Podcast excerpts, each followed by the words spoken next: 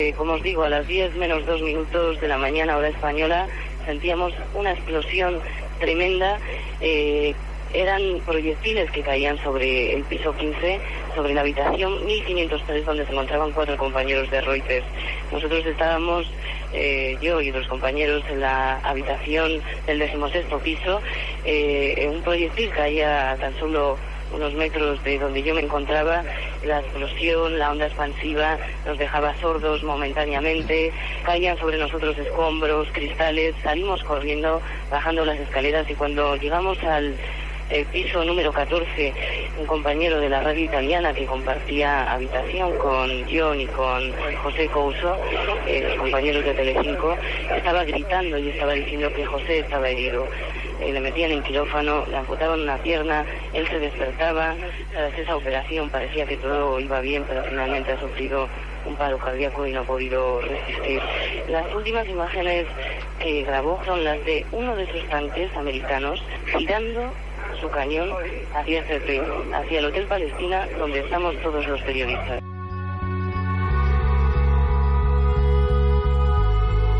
Así narraba la entonces corresponsal de la cadena SER y ahora compañera en el diario.es, Olga Rodríguez, desde Bagdad, el asesinato del camarógrafo español José Couso el 8 de abril del año 2003. Desde entonces su familia no ha parado de intentar que se juzgue a los responsables, pero primero se encontraron con las maniobras del PSOE y ahora con las del Partido Popular. Esta semana, el juez Santiago Pedraz, de la Audiencia Nacional, tenía que cerrar la causa que seguía contra los soldados estadounidenses que dispararon, porque la eliminación de la justicia universal del ordenamiento español impide, cito textualmente el auto, la persecución de cualquier crimen de guerra cometido contra un español, salvo en el difícil supuesto de que los presuntos criminales se hayan refugiado en España.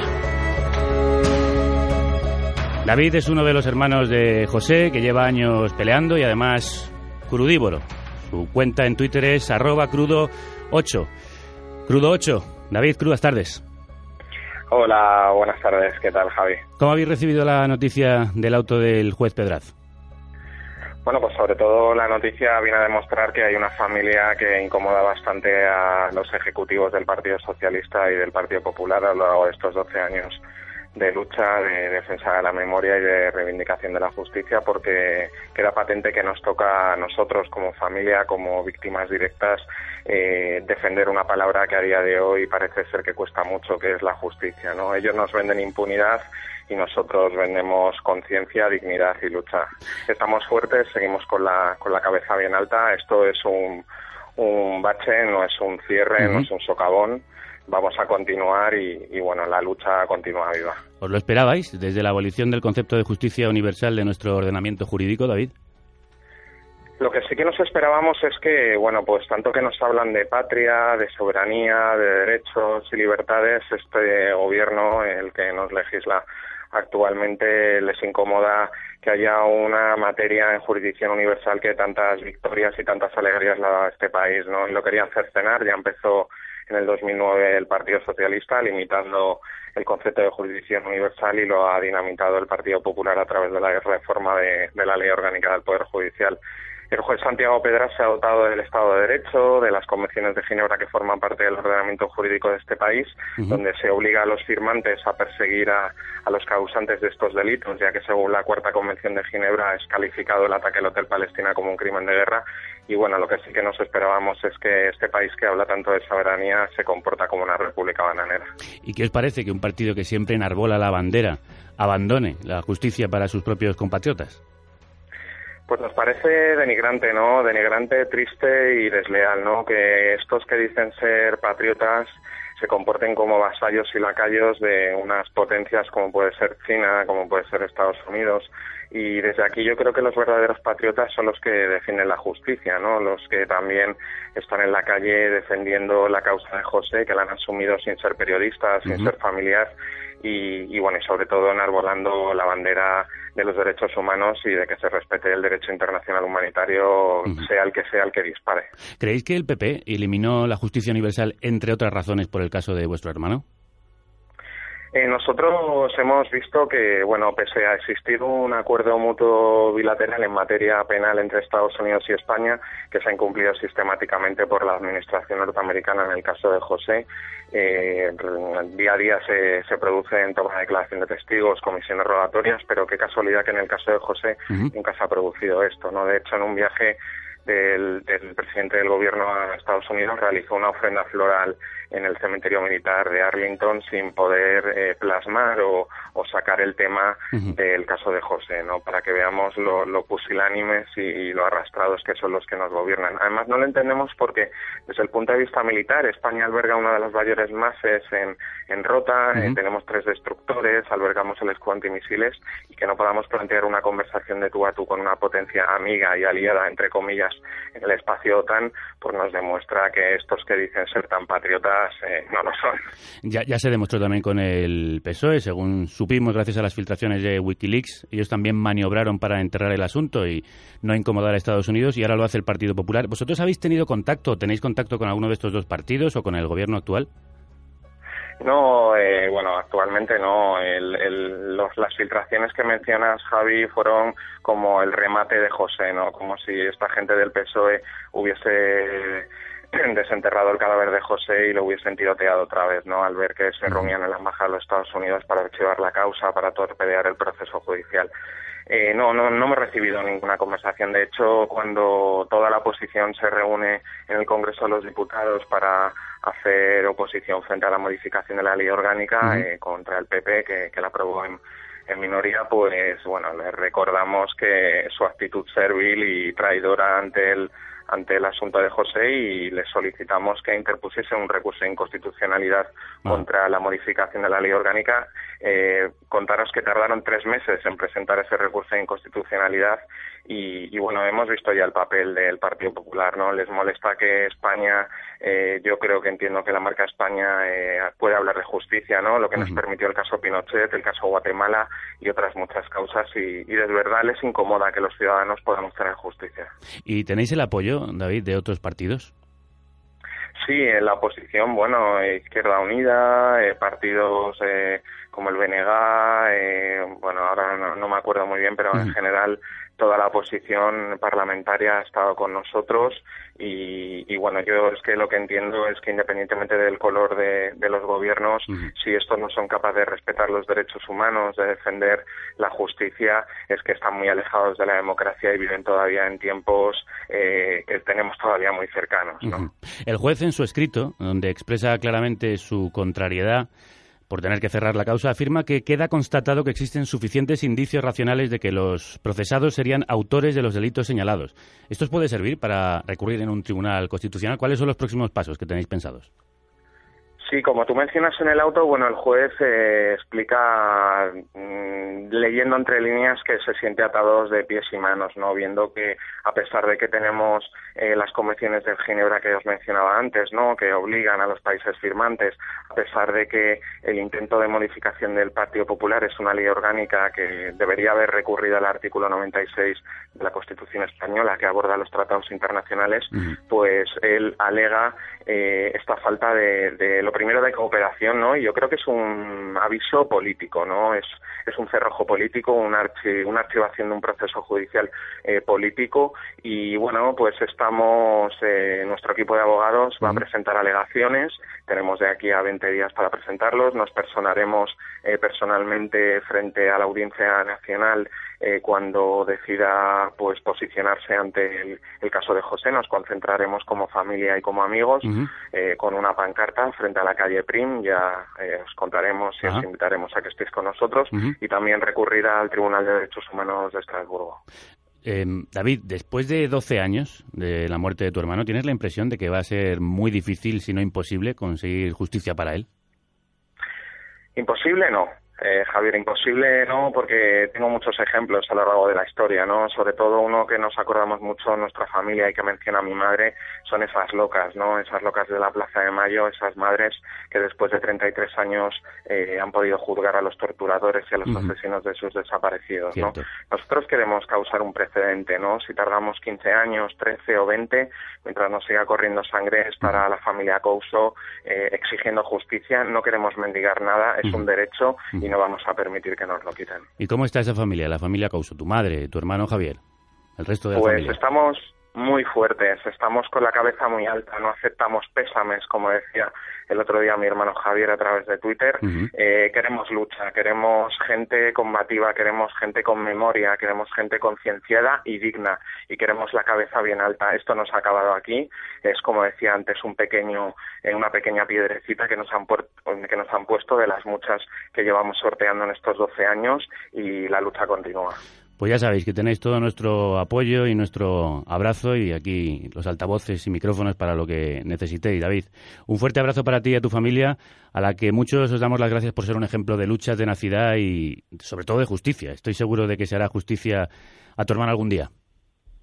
Muchas gracias, Javi, por ser el altavoz de muchos que no tenemos voz. Te despido eh, haciendo mías las palabras de, otro gran periodista, Jordi Évole, cuando recogió hace tan solo unas semanas el premio que lleva el nombre de tu hermano, José Couso. Un abrazo, David.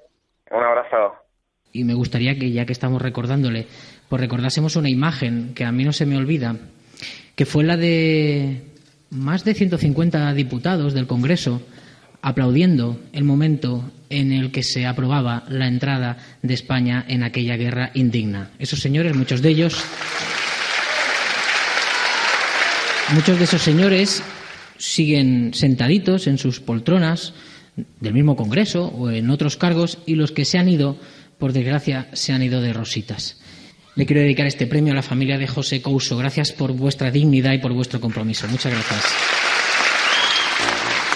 Entiendo desde los estudios para toda la galaxia. En colaboración con el diario.erario.es. Carne cruda.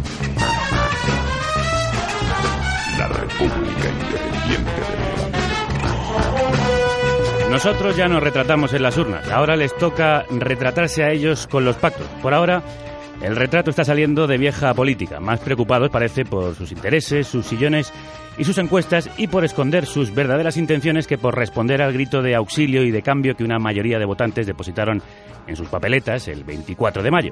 El PSOE de Susana Díaz consigue su gobierno sin sacrificar a Griñán ni a Chávez gracias a Ciudadanos, que también apoya al PP de Cifuentes en Madrid porque quiere ser el recambio de unos o de otros. Y ya van tomando posiciones. El PSOE valenciano deja plantada a Mónica Oltra en el altar durante unas horas porque dice que insiste en ser presidenta. El madrileño amenaza con hacer lo mismo porque no le gustan las formas de ahora Madrid y Podemos apoya a gobiernos socialistas desde la barrera para no mancharse, aunque pierde la oportunidad de ser más decisivo dentro de las instituciones, a la cual barre para su barrio y la casa a medio barrer hasta las generales. La verdad es que se están retratando, ¿eh? eh Ciudadanos ha pasado de ser el partido anticorrupción a darle el gobierno a dos de los partidos de la mayor corrupción el PSOE de Andalucía y el PP madrileño. Han visto en las elecciones que solo le rascaban votos al centro derecha y Garicano les ha dicho que se arrimen también al centro socialista. Rivera capea el temporal de críticas diciendo que son un partido de Estado responsable, que apoyan la gobernabilidad y que han conseguido que ambos firmen su hoja de ruta contra la corrupción. Pero lo cierto es que se han comido con patatas a Chávez y Griñán y lo que han firmado con Susana Díaz eh, son solo buenas intenciones. Ahora el PSOE de los Eres y el PP de la Púnica y la Gürtel van a gobernar gracias a sus votos. Asumen el riesgo porque calculan que así tendrán más protagonismo después de su pequeño gatillazo. El PSOE tiene tanto miedo a perder el centro que parece descentrado. En Valencia, a Chimo Puig le ha dado el caloret y se ha hecho un paseillo por todos los partidos, incluido el PP que parecía Mick Jagger on tour. En un momento del día de ayer llegaron incluso a pactar la investidura de la comunidad con el apoyo de Ciudadanos y la abstención de los populares a cambio de impedir que Compromís tuviera la alcaldía porque son nacionalistas y ya sabemos que para Albert Rivera nacionalismo malo. Bueno, menos el suyo, el español, claro. A última hora de la noche parece que alguien le dijo a Puig que ni hablar del peluquín y que retome contacto con Mónica Oltra. Quizá la líder de Compromís eh, se ha subido a la parra del cargo de presidenta. No lo sé porque todo es muy opaco, pero dejar fuera del gobierno a las fuerzas progresistas sería para el PSOE valenciano quemarse en una falla con Rita Barberá encendiendo el fuego. Y en esto aparece el ABC, definitivamente convertido en libelo de agitación faccioso, y publica un artículo incendiario explicando que solo hace falta que un socialista se equivoque en el voto o no aparezca en la investidura del Ayuntamiento de Madrid para que Esperanza sea alcaldesa. O sea, llamando al tamallazo a voces mientras la condesa calla y parece que otorga. Que si fuera otra no sospecharíamos, pero Aguirre callada da más miedo aún que cuando habla de los soviets. Para evitar sobresaltos, ahora Madrid y PSOE han anunciado que mostrarán sus papeletas en la votación, que debería ser lo normal, porque es nuestro voto el que cuenta, ellos solo tienen que depositarlo. Pero hoy desayunamos con la noticia de que Carmona está molesto con Carmena porque va de alcaldesa sin contar para nada con ellos. Así estamos todavía, con miedo a que la derecha dé un pucherazo y a que la izquierda no sea capaz de entenderse. A ver, que igual es que no lo tienen claro. Si el PSOE quiere regenerarse, Ciudadanos regenerar y las fuerzas del cambio cambiar el país, transformarlo, de lo que tienen que preocuparse es de acabar con las mafias de los seres, de la Gürtel, de la Púnica, que cada día da un nuevo detenido, y de personajes como Rafael Blasco, consejero valenciano popular, condenado ayer a seis años. Con lo que hay que acabar es con el gobierno que ha hecho que la justicia española no pueda perseguir a los asesinos de José Couso y permite que queden impunes los crímenes contra españoles en el extranjero. Con lo que hay que terminar es con el partido que recurrió la legalización del matrimonio homosexual, que reconocía que todos los ciudadanos somos iguales. Hay que, hay que echar es al presidente de un gobierno que no le da el pésame al marido de Pedro Cerolo porque es gay. Que no lo digo yo, que lo ha dicho una mayoría en las urnas. Si yo, si yo no tengo nada contra ellos, de verdad lo digo, ¿eh? Dios me libre. Son ellos los que tienen todo contra nosotros. Como les dijo Cerolo, en mi modelo de sociedad ustedes tienen sitio, pero yo no lo tengo en el suyo. Para que quepamos todos hay que pactar para apartarlos, pero para hacerlo hay que ser como Cerolo, antes activista que político.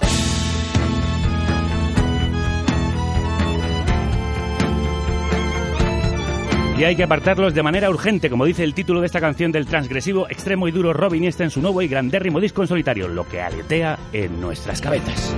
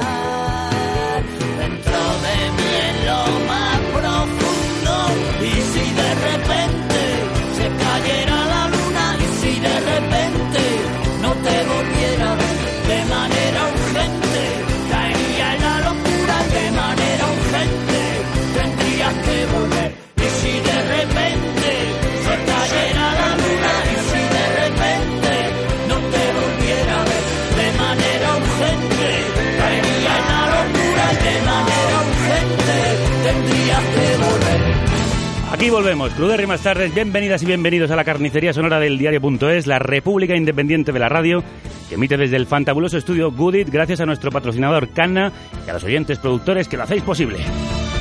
De manera urgente os presento al mejor equipo de la radio que hierve como la sangre en primavera. Roberto Manos Tijeras García en el sonido, Estefan Grueso en las redes, la edición del podcast y la atención a productores, Rocío Gómez y Mano Tomillo, incombustibles en la producción y el guion. Ana Alonso conspira entre la maleza de este programa que escribe y dirige el animal que os habla, Javier Gallego.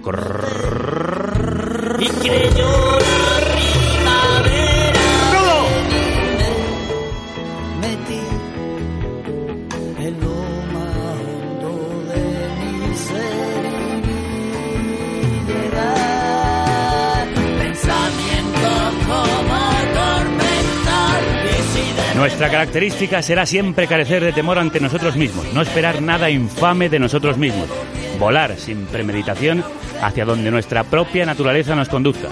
Nosotros, pájaros, que hemos nacido libres, donde quiera que vayamos siempre estará a nuestro alrededor lo que es libre y la luz del sol. Dice Robe Iniesta recordando a Nietzsche, la contra de lo que aletea en nuestras cabezas el tío lo ha vuelto a hacer. Un disco soberbio, poético, musicalmente volador, lleno de aleteos, como los de los pájaros que rodearon la grabación en Plasencia, en mitad de la naturaleza. El campo y los pájaros son los protagonistas también en la portada y libreto dibujados por el ilustrador, paseante y observador de aves Antonio Gea. De animales, de, de quienes luchan por protegerlos, hablamos hoy de activistas que pelean contra quienes les arrancan la piel a tiras y otras barbaridades. Hablamos con activistas, esas personas que hacen que la luna no se caiga encima y no naufraguemos, como Pedro Cerolo.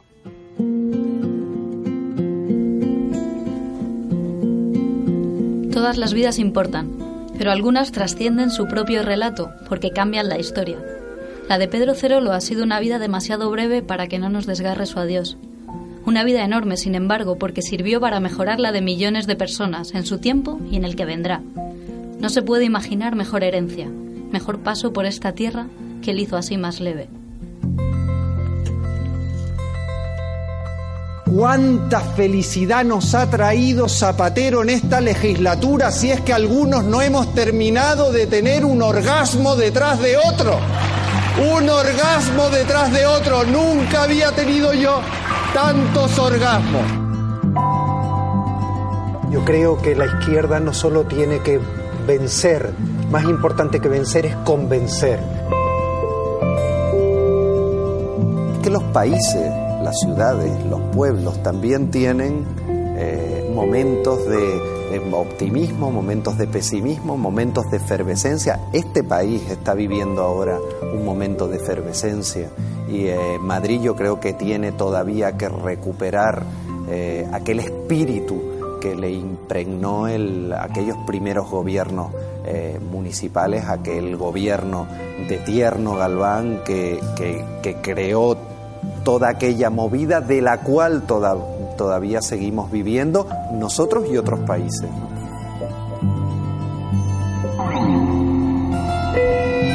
He vivido con Pedro la lucha en la calle, en los despachos y en los medios por los derechos LGTB. He vivido con Pedro la explosión de felicidad de la celebración de los primeros orgullos. He vivido con Pedro su boda radiante y militante con Jesús. He vivido con Pedro su isla y su padre. He vivido con Pedro la muerte prematura de queridos amigos. No he dejado de reír con Pedro, que siempre confundía el nombre de mi novio y el nombre de mi perro. ¿Cómo me conocía? ¿Y cómo lo conocía ella? Su amiga querida que le dedicó estas emocionantes líneas eh, el martes de su muerte. Ruth Toledano, lo siento mucho. Bienvenida. Muchas gracias, Javier. Todos lo sentimos. La verdad es que la demostración de respeto y de amor que, la ciudad de Madrid le ha demostrado a, a Pedro Cerolo pues resulta emocionante porque es un reconocimiento justo y, el que merecía. A ver si le dan la plaza Vázquez de Mella que se ha pedido, ¿no? Ojalá. Eh, sería bonito tener la, plaza sería muy bonito, Sobre todo teniendo en cuenta que Chueca ha sido el territorio comanche donde, donde se ha librado esta batalla por, por la justicia y por la libertad y que esa plaza, sin embargo, pues sigue manteniendo el nombre de, pues, de un fascista. Pedro Cerolo ha recibido el reconocimiento, yo creo, eh, a, su muerte de, esa lucha por la dignidad. Ha sido muchísimas las personas que han demostrado su afecto hacia él, aunque incluso no sean de su misma tendencia ideológica o, partidaria. ¿Cómo era Pedro? Pues mira, eh, tú lo has dicho antes, Pedro por supuesto, terminó haciendo una carrera política importante dentro del Partido Socialista, pero empezó siendo un activista. Y empezó siendo un activista inspirado por un lema que, que, yo también reflejé en ese, en ese recuerdo que escribí el otro día para él, que era el amor es el mejor de los activismos. Bueno, te puedo asegurar que eso ha sido lo que ha inspirado su lucha. Empezó, desde luego, eh, defendiendo el amor, de, el derecho al amor que mm. tienen todas las personas, más allá de su sexo, de su género, y, eso es lo que, lo que le guió siempre, también en el trato. Por eso recibió ese, ha, recibido ese reconocimiento tan enorme y tanto cariño, porque el trato de Pedro era maravilloso, era una persona dulce, muy firme en sus convicciones, pero muy elegante en la manera de plantearlas a sus adversarios y, de sumar eh, la fuerza de todos. Quería convencer y lo hacía desde una exquisitez que siempre le caracterizó. Ese amor eh, del que hablaba es el amor irrecurrible que dijo él cuando el Partido Popular quiso mm, recurrir la ley del matrimonio igualitario. Él fue uno de los principales causantes de que eso se produjera de la, de la ley del matrimonio, por supuesto. Mira, Pedro eh, era abogado. Eh, hay una anécdota muy, muy graciosa. Él, él, es de una familia conocida en Santa Cruz de Tenerife, en Tenerife, vamos, en La Laguna, en Tenerife.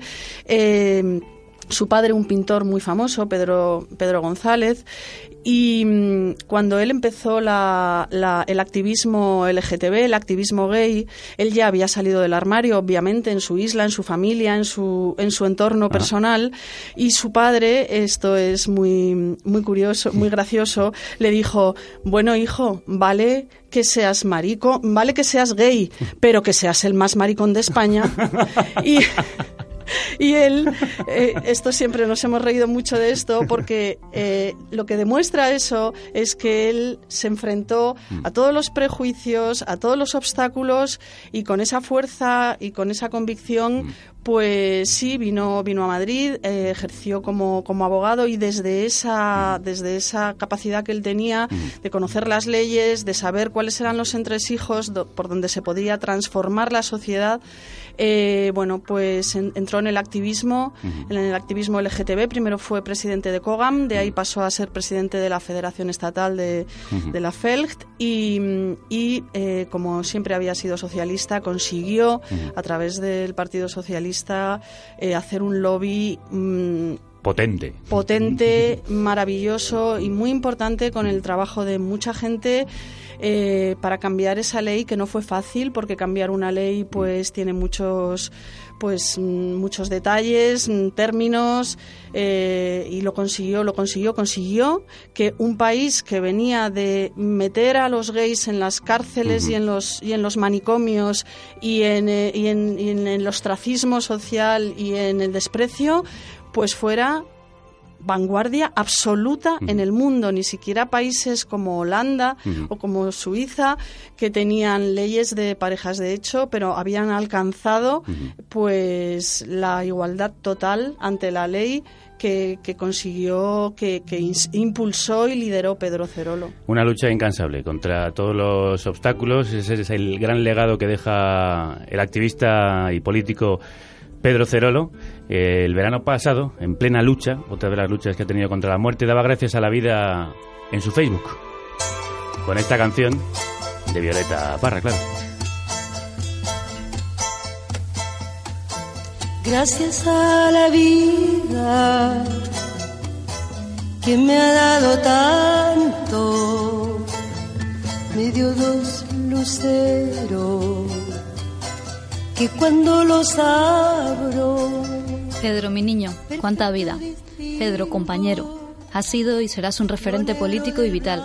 Has cambiado la historia para bien. Y en el alto cielo su fondo estrellado.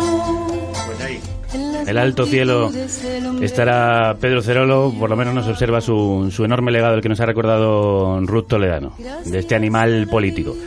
Em, con ella, con Ruth mm, y con activistas como, como ella y como Pedro Cerolo, vamos a seguir hablando de personas que luchan por cambiar la historia para bien. La historia, en este caso, de los animales.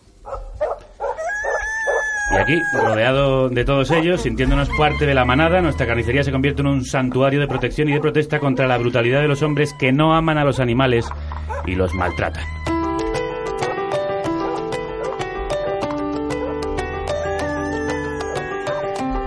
En esta labor incansable de denuncia trabaja Silvia Barquero, presidenta de PACMA. Buenas tardes. Hola, buenas tardes. Amanda Romero, presidenta de la organización Igualdad Animal. Bienvenida. Y Ruth, que aparte de ser activista por los derechos de los animales, eh, tiene en el diario.es, en nuestro medio, el blog El Caballo de Nietzsche. Eh, ¿Cómo es la situación de los animales en España en este momento? Pues nosotros la analizamos como un completo drama. Creo que España es un país que está a la cola de Europa en materia de protección animal, donde se permiten salvajadas como el terrible toro de la Vega, que creo que es un icono del maltrato a los animales, de la falta de consideración. pero que no es único. No, no, no, no. Es el icono, pero creo que es el ejemplo de hasta dónde podemos llegar con nuestra falta de sensibilidad hacia los animales. Creo que nos queda muchísimo camino por andar, pero también hay esperanza, por supuesto. Amanda, ¿las leyes protegen en algún sentido al animal? Bueno, podríamos decir que los animales están completamente desprotegidos eh, ante la ley. las cosas que se permite a los animales, como ahora mismo también decía Silvia, es, eh, algo como el toro de la Vega, que es matar a un toro a lanzazos hasta que se desangra, es legal. Con lo cual creo que eso es el ejemplo de que las leyes tienen mucho trabajo todavía para amparar realmente a los animales. Pero yo también, aparte del icono, que sé que es muy simbólico, Querría hablar del maltrato más cotidiano, ese que se produce igual más invisible, pero que está presente en nuestra sociedad, porque, porque yo creo que no se tiene un respeto a los animales. Ruth. Bueno, vamos a ver, es que como decía nuestra, como decía Silvia, eh, eh, la, cosa es interminable porque la consideración de los animales que sienten y padecen todavía eh, está equiparada pues a objetos que se pueden eh, utilizar pues mm, para nuestra diversión, para nuestro consumo y para todo. Mira, eh, el toro de la Vega es un icono desde luego, pero por ejemplo en cientos de localidades se producen becerradas que consiste en jugar a maltratar a, becerros que son crías, que son bebés, que son niños de, de otra especie. Ah. Eh, a veces de pocos meses. Eh, verdaderamente que una sociedad se permita eso como un festejo eh, a celebrar en las fiestas de tu pueblo indica una sociopatía verdaderamente que hay que analizar y que hay que combatir. Pero bueno, las perreras y los albergues están mm, llenos de, millones de, de, perros abandonados por los cazadores y por la inconsciencia. la caza eh, pues por ejemplo, está siendo protegida por leyes como la ley de caza de Cospedal en Castilla-La Mancha, que es un retroceso mm, porque permite pues cazar animales eh, supuestamente asilvestrados como perros o gatos, eh, también con lanzas, con flechas, con cepos, a disparos. En fin, es, es como un gran, una, una gran explosión de horror y de sadismo contra los animales en este país. Los circos, los zoos, donde viven cautivos en condiciones horribles. Mm, bueno, no, no, has dado el panorama general. Esto es lo que quería yo, como una imagen general de todo lo que vamos a tratar en los próximos minutos. Eh, Silvia, uh, Amanda, cualquiera de las dos, ¿qué se está haciendo, qué se está haciendo y cómo se puede luchar por defender los derechos de los animales? Pues mira, yo me siento afortunada como activista que soy y que comparto con, mis compañeras de haber trabajado durante todos estos años para conseguir que la sociedad se vaya concienciando. Creo que lo estamos consiguiendo, sí que me gustaría dar ese punto positivo, ¿no? Es decir, España no es lo que era hace 10 o 15 años y lo estamos logrando gracias a esta labor que estamos llevando adelante, tanto Igualdad Animal como el Partido Animalista, ah. de concienciar a la sociedad, denunciar situaciones de grave menosprecio a los derechos de los animales y a, la vez proponer cambios legales para que esto no siga sucediendo. ¿Cuál es la vida de un activista eh, animalista? Eh, ¿Qué es lo que hacéis? ¿Qué campañas lleváis a cabo? ¿A qué os enfrentáis? Os hemos visto, por ejemplo, a las pedradas, de, por ejemplo, que, habéis podido recibir los puñetazos en el Toro de la Vega, pero supongo que hay otras muchas más acciones.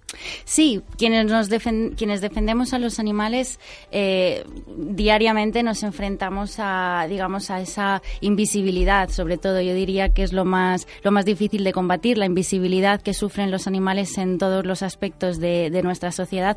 El trabajo que realizamos, por ejemplo, en igualdad animal, de investigación, lucha contra esa opacidad. ¿no? Intentamos que la sociedad pueda conocer, eh, visibilizar lo que están sufriendo los animales en lugares donde es muy difícil acceder, en industrias que son muy herméticas. Y, en ese sentido tratamos de hacer también como activistas esa labor periodística, ¿no? de, facilitar a la sociedad su, la información, el derecho a la información que, que tenemos como ciudadanos y como ciudadanas y, y, que, y que los animales entren dentro de ese marco de, del respeto y de la compasión y de los valores que, que como sociedad intentamos promover. Y lo hacéis desde Igualdad Animal con campañas eh, de concienciación como este uh, No Soy Nadie. Nunca imaginé mi vida así. No puedo moverme, separada de mi familia. Se han llevado a mi hijo. Nunca volveré a tocarlo. Ese maldito dolor no termina nunca. Mi vida ya no es mía. Me duele todo el cuerpo. Ellos lo ven normal. Siento miedo, siento miedo. Para ellos no tengo sentimientos. No tengo derechos. No soy nadie. A pesar de la creatividad que muestran muchas de vuestras campañas, ¿creéis que conseguís llegar a, a la gente que realmente se está cambiando las conciencias de este país? Eh, sí, antes eh, Amanda se refería a, la importancia de la información. Efectivamente, la industria carnista, por ejemplo, o, los, los, presupuestos que destinan algunos municipios a, sus festejos han sido opacos. La industria, por supuesto, eh, de, la, de la alimentación oculta cuál es la realidad de los animales en las granjas de explotación intensiva, en los, los mataderos no sabemos a veces ni siquiera dónde están, no se ve, el transporte de los animales es, terrible, eh, pero por supuesto sí que creo, ella se refería a algo de lo que yo particularmente me siento bastante satisfecha en los últimos tiempos, por ejemplo, a través del blog que coedito con Concha López, con la periodista Concha López, en el diario.es, el, el caballo de Nietzsche, eh, hemos, hemos eh, podido comprobar cómo miles y miles de personas se interesan por la información que estamos dando y que los medios no daban, lo, daban por supuesto las organizaciones animalistas, pero a veces cuesta trascender de, ciertos círculos y eh, llegar a los medios. Bueno, eh, a través de nuestro blog estamos, estamos comprobando cómo esa preocupación es una preocupación que cada vez es creciente solo porque eh, recibe la gente la información adecuada. Silvia, ¿cómo se visibiliza algo que es invisible, como por ejemplo las granjas, que a veces no se sabe dónde están y pues, ni tenéis evidentemente acceso a lo que está sucediendo ahí dentro?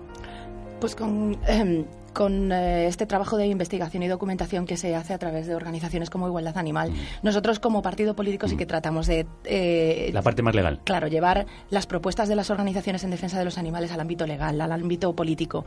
Y sí que estamos consiguiendo incidir de una manera importante. Es decir, esta última campaña electoral se ha oído hablar más de animales que nunca, que nunca antes. Y esto es el reflejo de que la sociedad está cambiando, de que los políticos están escuchando nuestras propuestas y que efectivamente estamos avanzando. Escuchamos cómo es la campaña de una campaña del Partido Animalista, el PACMA. La política actual no deja lugar a las personas, ni al respeto por el medio ambiente, ni mucho menos al resto de animales que conviven con nosotros en el planeta.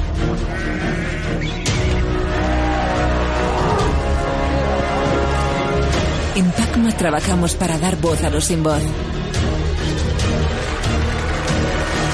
Su voz, tu voto.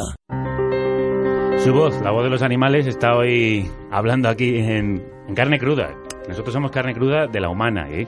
no de la que se come. Si esto ya lo hemos hablado, hemos hablado tú y yo, ¿Es más fácil eh, luchar desde dentro de las instituciones, Silvia? Seguro que lo sería. Nosotros estamos trabajando para conseguir representación y que haya una persona dedicada al 100% a dar voz a los animales y en ello estamos. Sí que tenemos en contra, desde luego, la ley electoral, que es tremendamente injusta. E integrarse en otra fuerza que tenga a lo mejor más presencia o que tenga ya presencia en las instituciones, ¿no sería interesante? Resulta complicado, pero sí que estamos estudiando la posibilidad de que nuestras propuestas sean tenidas en cuenta por otras formaciones para llevarlas adelante. En cualquier caso, sí que nos sentimos satisfechos de que nuestro mensaje esté calando y que estas propuestas estén empezando a llevar adelante o por lo menos siendo consideradas. Eh, antes le he hecho la pregunta a Silvia que tendría que haber hecho a ti. ¿Cómo se visibiliza lo, lo invisible? Esas granjas, por ejemplo, Amanda. Bueno, desde Igualdad Animal intentamos visibilizar estas granjas, estos lugares, eh, con un trabajo de investigación exhaustivo. En algunos casos nos supone varios años eh, conseguir infiltrarnos en estas industrias. Yo he visto vídeos impresionantes, ¿eh? De cómo entráis ahí, lo que sacáis. Sí, realmente es que, como decía antes, son industrias muy herméticas. Son industrias que no quieren que se conozca lo que está sucediendo en su, en su interior porque saben que eso les supondría pérdidas económicas automáticamente, ¿no? Si la sociedad ve el sufrimiento que hay detrás de esas industrias. Entonces, el, el trabajo que hacemos trata de visibilizar esto, como decía, de, de, dar información a la ciudadanía para empoderarla y para que podamos tomar decisiones responsables. Jugando a veces el pellejo, incluso quebrantando la ley, ¿no? Porque yo he visto eh, vídeos de allanamientos de, de, granjas para poder sacar animales y para poder documentar eh, lo que está ocurriendo allí. Bueno, intentamos... Eh, no sé si en, en, España, pero yo en Estados Unidos he visto hacer esto. Bueno, el trabajo de investigación se lleva a cabo por multitud de organizaciones. En Estados Unidos hay muchas organizaciones que, donde además los activistas, precisamente por este trabajo periodístico, en el que a veces contamos incluso con mm. periodistas, aquí en, en, España hemos contado con, nos han acompañado periodistas, presentadoras de, de programas de televisión, ah. por ejemplo. Eh, los activistas por hacer este tipo de investigaciones, de documentación, se, se, pueden llegar a enfrentar en Estados Unidos a penas de cárcel, por ejemplo, con las leyes ACAG que, que se están tratando de impulsar allí para que ninguna fotografía, ninguna imagen de vídeo del interior de granjas o mataderos pueda ver la Claro. luz, ¿no? Que, que no haya ninguna pérdida económica para, para estas industrias. O atacáis una industria poderosísima y Sí. yo no sé si ese es el motivo de que a veces había habido campañas muy violentas para desprestigiar al movimiento de defensa de los animales. Ah, sí, claro, por supuesto, eh, el movimiento de defensa de los animales es acusado, ha sido acusado de, de terrorismo, de ecoterrorismo en particular. Es curioso, bueno, eh, realmente es la, la gran paradoja, las grandes, las grandes corporaciones, las grandes marcas, los, la- los grandes intereses económicos y sus cómplices, que suelen ser pues los medios de comunicación y los gobiernos, eh, bueno, tienen que encontrar el argumento para el argumento para contener la- una fuerza que cada vez es mayor, que es la de precisamente la visibilidad y la conciencia. Y bueno, pues la mejor manera es eh, acusarnos, acusarnos, eh, criminalizar a, a un movimiento que en realidad es pacífico, pacifista y que precisamente lo que hace es extender, eh, querer extender esa consideración moral, esa consideración ética de respeto y de justicia a, a seres que simplemente son eh, de otra especie. Entonces, bueno, pues es una burda manipulación de la realidad, pero bueno, tienen el poder y a veces han conseguido, pues criminalizar hasta el punto de llegar a bueno a detener y a, y a encarcelar a nuestros activistas incluso aquí en España Ah, sí. sí sí te puede contar eh, te puede contar Amanda. Amanda que Sí, bueno, en España eh, hubo un caso que, como dice Ruth, en la que hubo personas detenidas. Ahora mismo este caso está en fase de instrucción desde hace cuatro años y, y esperamos que se archive porque la verdad es que no, no tiene ni pies ni cabeza. ¿Cuál era el caso? Eh, se acusaba a los activistas de liberaciones eh, de bisones, eh, bueno, con los que no tenían ningún tipo de relación y que en muchos casos, además, de hecho, hay informes del propio ministerio que afirman que este tipo de problemas se dan porque las granjas muchas veces, pues, no tienen las medidas de seguridad suficientes y hacen que los que los animales puedan escapar. Por ejemplo, en- en, eh, para nosotros realmente, o sea, esperamos, como decía, que el caso se archive, que no que no trascienda más, porque sí que es cierto que la ciudadanía eh, cada vez está más del lado de los animales, se solidariza más con los animales y es algo que aunque haya industrias muy poderosas, como decíamos, con mucho dinero, mucho más que las organizaciones animalistas, eh, que quieran criminalizarnos y desacreditar el trabajo que hacemos, pues bueno, es algo que, que no van a poder silenciar. ¿Aspiráis a, a una industria alimentaria ética o a que no se utilice animales para la alimentación en, en ningún caso?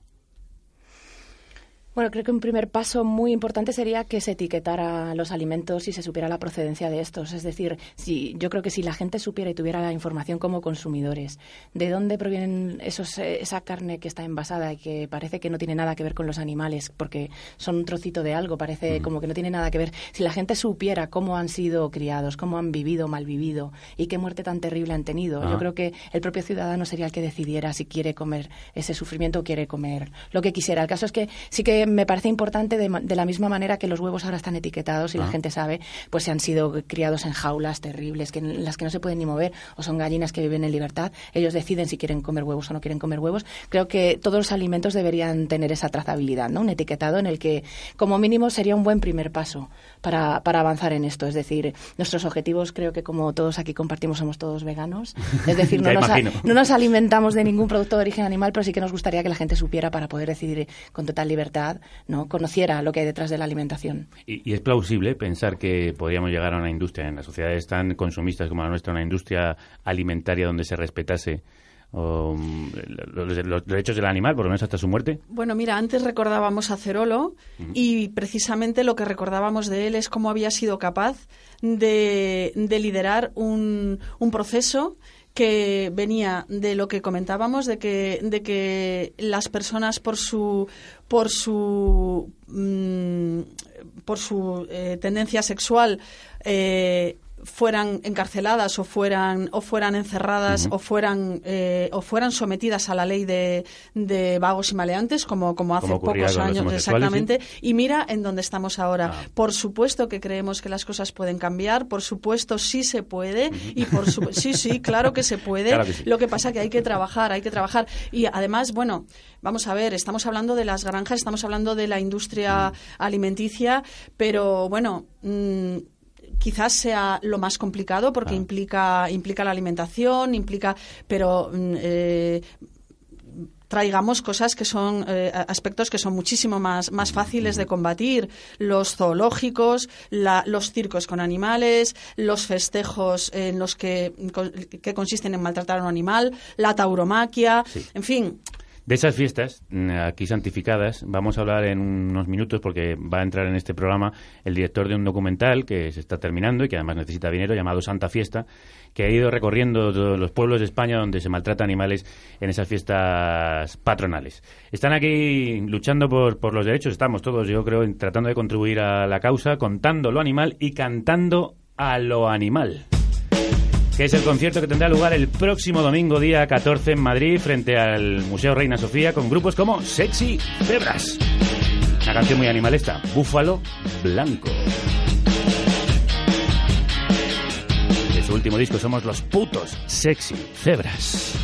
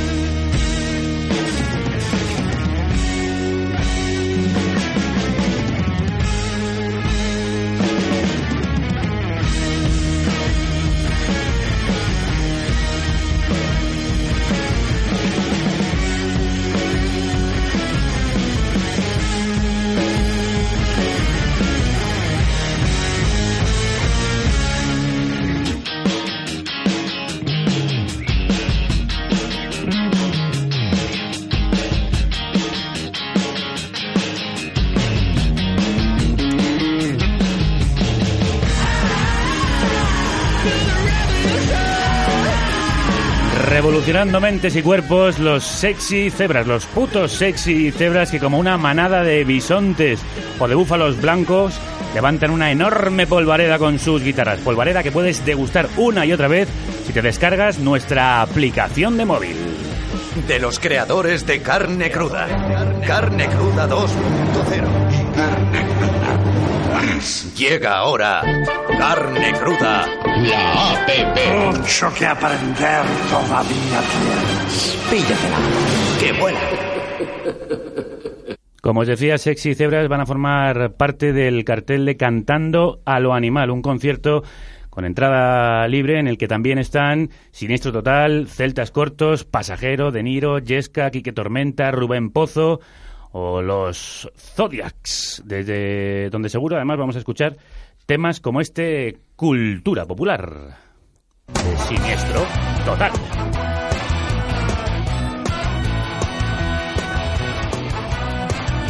Esto va a ocurrir el próximo domingo 14 en la Plaza Sánchez Bustillo, es decir, frente al Reina Sofía de Madrid. El bien siempre triunfa sobre el mal. El crimen nunca compensa. Un concierto por los derechos de los animales. Y entre los organizadores y promotores está el caballo de Nietzsche. Como tenemos aquí Ruth, vamos a aprovechar un momento para preguntar qué es esto de cantando al animal, que es la que habéis liado parda. Nunca mejor dicho. Pues sí, mira, Cantando al Animal en realidad no, no lo organiza el Caballo de Nietzsche, en realidad Ya, ya lo lo- sé, pero que sí, pero nosotros sí, sí, sí, sí, apoyamos Aquí apareces en el cartel, que te lo digo yo. Sí, sí, sí, apoyamos totalmente esta iniciativa porque nos parece muy importante que desde la cultura y desde el mundo de la música, que siempre ha sido creatividad, alegría eh, y compromiso eh, por la vida y por las cosas buenas de la vida, eh, se empiecen a, pues, a apoyar y a visibilizar eh, pues estas mm, condiciones en las que antes contábamos que viven los animales, reivindicar sus derechos, pero hacerlo pues llegando... a ver, trascendiendo los círculos Claro. del activismo y llegando a mucha gente, pues que sigue a estos grupos que tan generosamente Oye, sí, como habéis conseguido además un cartelazo tan importante. bueno, esto lo han conseguido Norma, Norma Fierro, y. Nano, eh, que son que se dedican a, a esto y que eh, bueno realmente han hecho un trabajo extraordinario y también, por supuesto, con pues con la voluntad maravillosa de estos grupos que, que van a que van a ofrecer su trabajo y su talento gratuitamente. Toma ya. Eh, sí, sí, para para concienciar a bueno a su público, incluso a sus fans, Claro. porque hay algunos que arrastran fans. Y bueno, nos parece que ese es un camino maravilloso que tenemos que, que seguir eh, desde el activismo. Eh, sumar, sumar y sumar al mundo de, de la cultura. De Hay que ser manada, hay que ser manada. Hay que ser manada y esa manada debe conducirse el próximo domingo 14 de junio a partir de las 5 de la tarde a la Plaza Sánchez Bustillo de Madrid, frente al Reina Sofía, donde podéis ver de forma gratuita, absolutamente gratuita, gratis total amigos, a Siniestro Total, Rubén Pozo, Celtas Cortos, Sexy Cebras, Pasajero, De Niro, Yesca, Quique Tormenta, Jorge Salán, Zodiacs, Subestimados y Gato Perro. Y alguna sorpresa más. Oh. Por si teníamos pocas.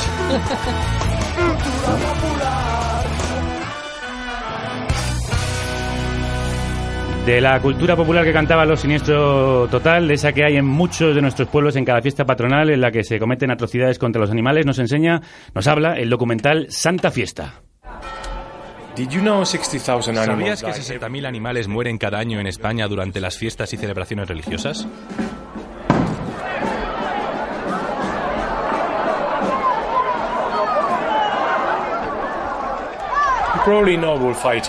Conocerás las corridas de toros, pero tenemos un problema mayor. Cientos de fiestas donde los animales son torturados delante de todos, incluso niños, por entretenimiento.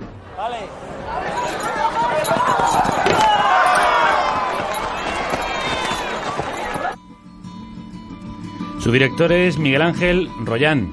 Miguel Ángel, buenas tardes. Hola, buenas tardes. ¿Qué es Santa Fiesta? Pues Santa Fiesta es un documental de, de creación en el que intentamos eh, retratar eh, la tortura animal en, en las fiestas populares religiosas que suceden pues, por toda la geografía española. ¿Qué te has encontrado en tus innumerables, numerosos viajes? Pues mira, nos hemos encontrado de todo. La verdad es que cuando estuve haciendo la investigación y digamos el mapa de producción de los sitios a los que íbamos a ir. Eh, había una enorme variedad, aunque obviamente lo que más eh, domina son festejos llamados taurinos, en realidad son festejos de, de- de- de tortura animal. Y intentamos escoger cosas que, eh, que apuntaran un poco a, a- a las distintas eh, costumbres de, de maltrato que hay pues, en distintas partes del territorio. En algunas de las imágenes que ya hemos podido ver, porque está en fase de montaje y de finalización el documental, hemos visto cosas de una atrocidad. Bueno, ya habíamos visto cosas muy, muy sorprendentes, pero, pero otras que no conocíamos. ¿A ti cuáles han sido las que más te han repugnado, llamado la atención? Pues la verdad es que todas son muy impactantes y, y- y muy dolorosas. Desde luego, cosas que ya conocíamos como el toro engolado, que hay que verlas de cerca para, para entender el, el nivel de, de- de- de salvajismo y el, y el nivel de sufrimiento que puede tener el animal, hasta cosas desde luego muy muy bizarras, incomprensibles, como la batalla de las ratas que se hacen en, en Puig, en, en- en Valencia, donde ¿Qué es una piñata que hacen los quintos, la, la gente del pueblo se, se tira ratas muertas.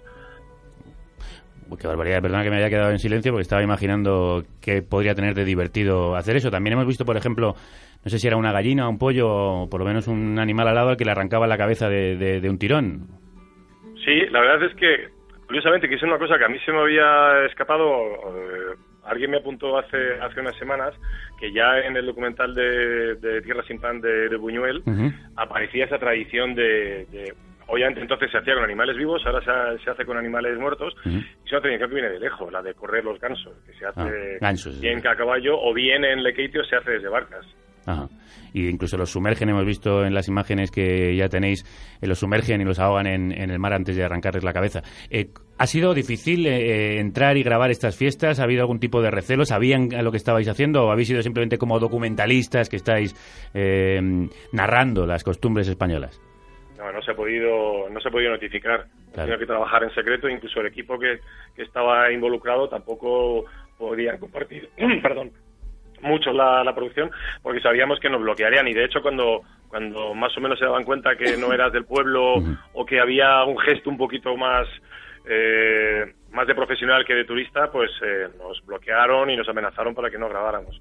Si hemos visto en el caso de los activistas por los derechos de los animales, eh, Amanda, que sois perseguidos, apedreados y que pasáis situaciones de mucho riesgo. Sí, claro, cuando vamos a documentar la, la realidad de los animales a sitios pues como pueden ser los festejos, como comenta eh, Miguel, eh, claro, al final si, si te descubren, ¿no? Si piensan que estás pudiendo mostrar fuera de Pero a veces vais incluso no, vais a cara descubierta a enfrentaros contra fiestas como la del Toro de la Vega, donde Ruth salió medio lesionada, algunos de vosotros eh, y vosotras también. Bueno, yo de hecho el año pasado fui agredida por la espalda, me tiró un, un tipejo eh, de un puñetazo, cuando en realidad, aunque yo sea una activista y es público y notorio, también soy periodista y estaba debidamente acreditada con mi acreditación del diario.es porque lo que estaba era cubriendo eh, lo que estaba sucediendo allí.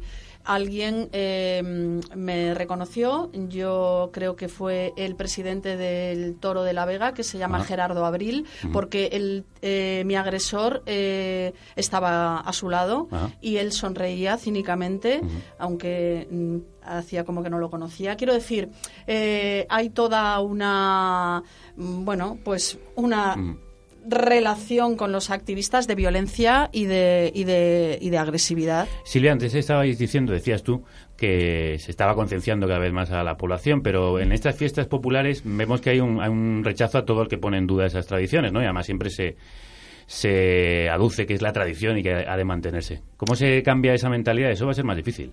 En un país como España, además, con tantas como muestra Miguel Ángel. Yo lo que creo es que hace falta voluntad política, voluntad, porque creo que no se puede permitir cualquier cosa a la gente.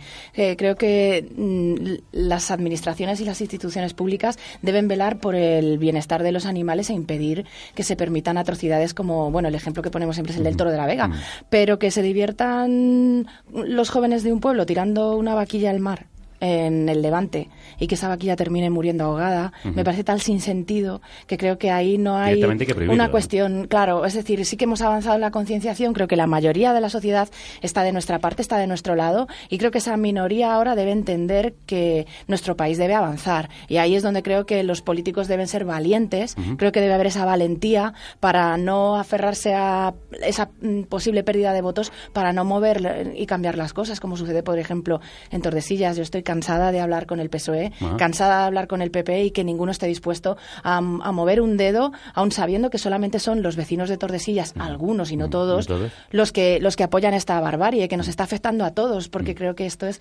lamentable. O sea, yo no quiero que me represente una, una imagen tan terrible. Es decir, ¿Hay, poco, ¿hay poco compromiso por parte de los partidos políticos?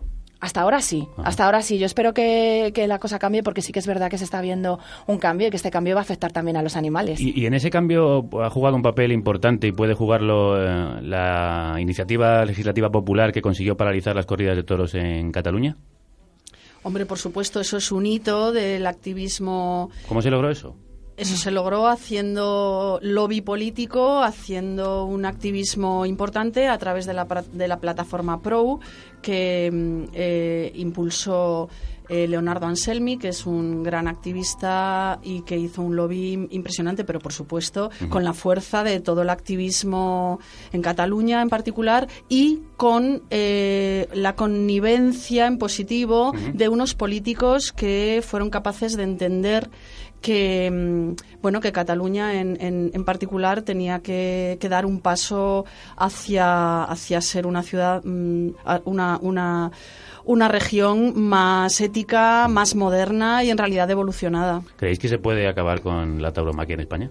Ah, yo creo que sí. Sí. ¿En serio? Por supuesto. Sí, sí. De hecho, el desinterés de la ciudadanía es creciente. Todas las encuestas, todos los datos hablan que más del 70, del 80% de la ciudadanía en España no tiene ningún interés en la tauromaquia. Está sobreviviendo gracias a subvenciones de dinero público que se está retirando a otras cuestiones fundamentales para, para la gente, con lo cual, sin duda, la, creo que lo vamos a ver, que la tauromaquia tiene los días contados. Fíjate que yo creo que puede ser un reducto lo que quede. Es decir, yo creo que con el tiempo se la tauromaquia se va a quedar reducida a plazas como la de las ventas o la de la maestranza de Sevilla y que serán corridas puntuales hasta que terminen por desaparecer. Miguel Ángel, ¿somos un país muy sangriento por lo que tú has podido ver en esos viajes? Hombre, yo creo que somos un país violento, porque lo, sangriento es como una parte muy específica, pero sí que somos un país violento. Somos un país violento de tanto de, a nivel de costumbres como de, de pensamiento, ¿no? Eh, porque no abrimos fíjate que estamos en el 2015 y hay algunas cosas que ya deberían de caer por su, propio peso. Pues lo que tiene que caer por su propio peso es el dinero para ayudar a que el, eh, documental de Miguel Ángel Rollán, Santa Fiesta, se termine. Eh, habéis abierto un crowdfunding de financiación, quedan 10 días y lleváis el 50% financiado. Los micrófonos son tuyos, Miguel Ángel, para que la gente que os está, te está escuchando pueda colaborar contigo.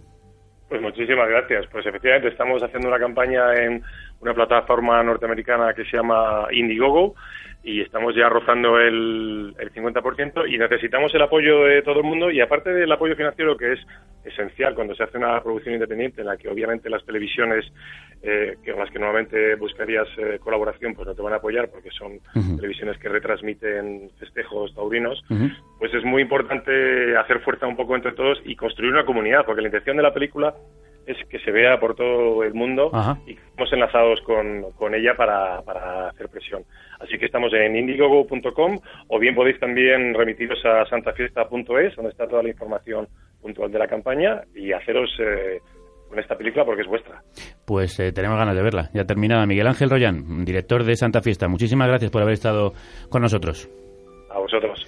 Pues una fiesta, y con eso vamos a terminar, de la que se habla poco de maltrato a los animales, porque en principio no implica de manera explícita el sufrimiento, es por ejemplo la peregrinación al Rocío. Esto también es la romería del Rocío. Con estas imágenes grabadas en Huelva durante este año, el Partido Animalista contra el Maltrato Animal PACMA ha querido mostrar el estado de los caballos, muchas veces heridos y algunos terminan muriendo por el calor, el sobreesfuerzo y el agotamiento. En esta romería se utilizan más de 2.000 caballos, burros y bueyes.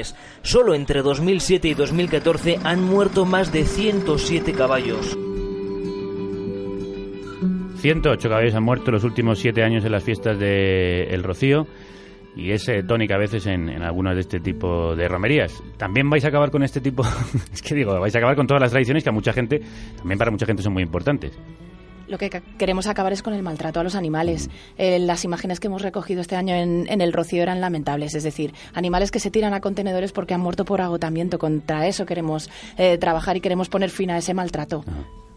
¿Y mm, cuáles son los nuevos pasos, los próximos pasos, aparte de ir el concierto, al concierto del domingo, los, eh, donde, los que estáis embarcados desde Igualdad Animal, Amanda? Bueno, pues desde Igualdad Animal seguimos, ahora mismo estamos trabajando en varias investigaciones en distintas industrias donde se, se maltrata cruelmente a los animales y tenemos eh, pues todo este trabajo, todas estas campañas de concienciación. Acabamos de lanzar ahora mismo también una campaña de denuncia de precisamente de festejos populares, eh, de festejos taurinos en España, eh, que se llama Festejos Crueles y en ella estamos trabajando, estamos recogiendo firmas. En una semana hemos conseguido más de 40.000 firmas contra los festejos con toros en España Ah. y esperamos que, que la Unión Europea nos escuche y retire los 130 millones de subvención que reciben los festejos taurinos en España cada año. Creo que nos he hecho una pregunta esencial. Eh, ¿Qué siente uno cuando salva la vida de un animal y qué siente el animal? ¿Lo notáis su afecto, de alguna manera su agradecimiento? ¿Es consciente de que, de que le estáis librando de una buena? Bueno, imagínate, Javier, que alguien llega y te saca de la jaula donde te han confinado después y te cura las heridas que te han que te han hecho dándote una paliza o quemándote vivo y llego yo y te saco de esa jaula. Pues piensa simplemente lo que sentirías. Pues con ese sentimiento nos vamos a quedar. De agradecimiento también a las tres voces, eh, las cuatro, con- incluyendo la de Miguel Ángel, que han estado hoy con nosotros, Silvia Barquero, presidenta de- del PACMA, Gracias. Amanda Romero, presidenta de Igualdad Animal, Muchas gracias. y Ruth Toledano, compañera en el diario.es, la autora, coautora del blog El caballo de Nietzsche. Muchas gracias. Muchas gracias, Javier. Hemos empezado la charla con los pájaros que aletean en la cabeza de Robbie Iniesta y os despido con un millón de pájaros, los que tienen en la cabeza Zodiacs, otro de los grupos que estará este domingo 14 cantando a lo animal frente al Museo Reina Sofía. gente que no entiende las cosas que me hacen vibrar. Y yo les digo,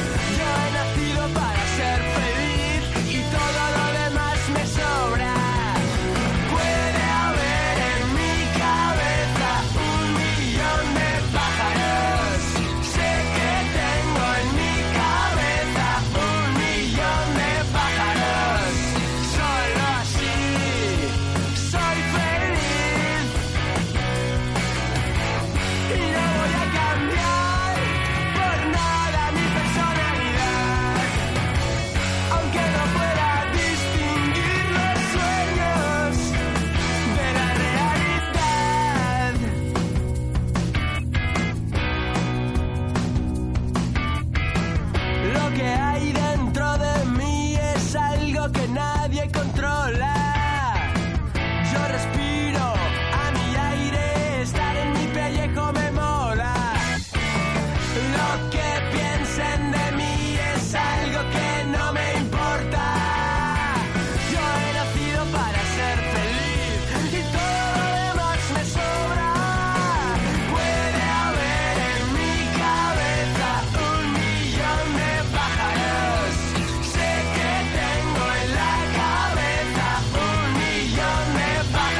Un millón de pájaros, el tema que había 321, el disco de 2009 de Zodiacs, uno de los grupos que estará junto a Siniestro Total, Celtas Cortos, Sexy Zebras, Rubén Pozo, Yesca, De Niro o Pasajero cantando al animal. Volaremos para estar allí moviendo las alas y aullando de placer. ¡Aú!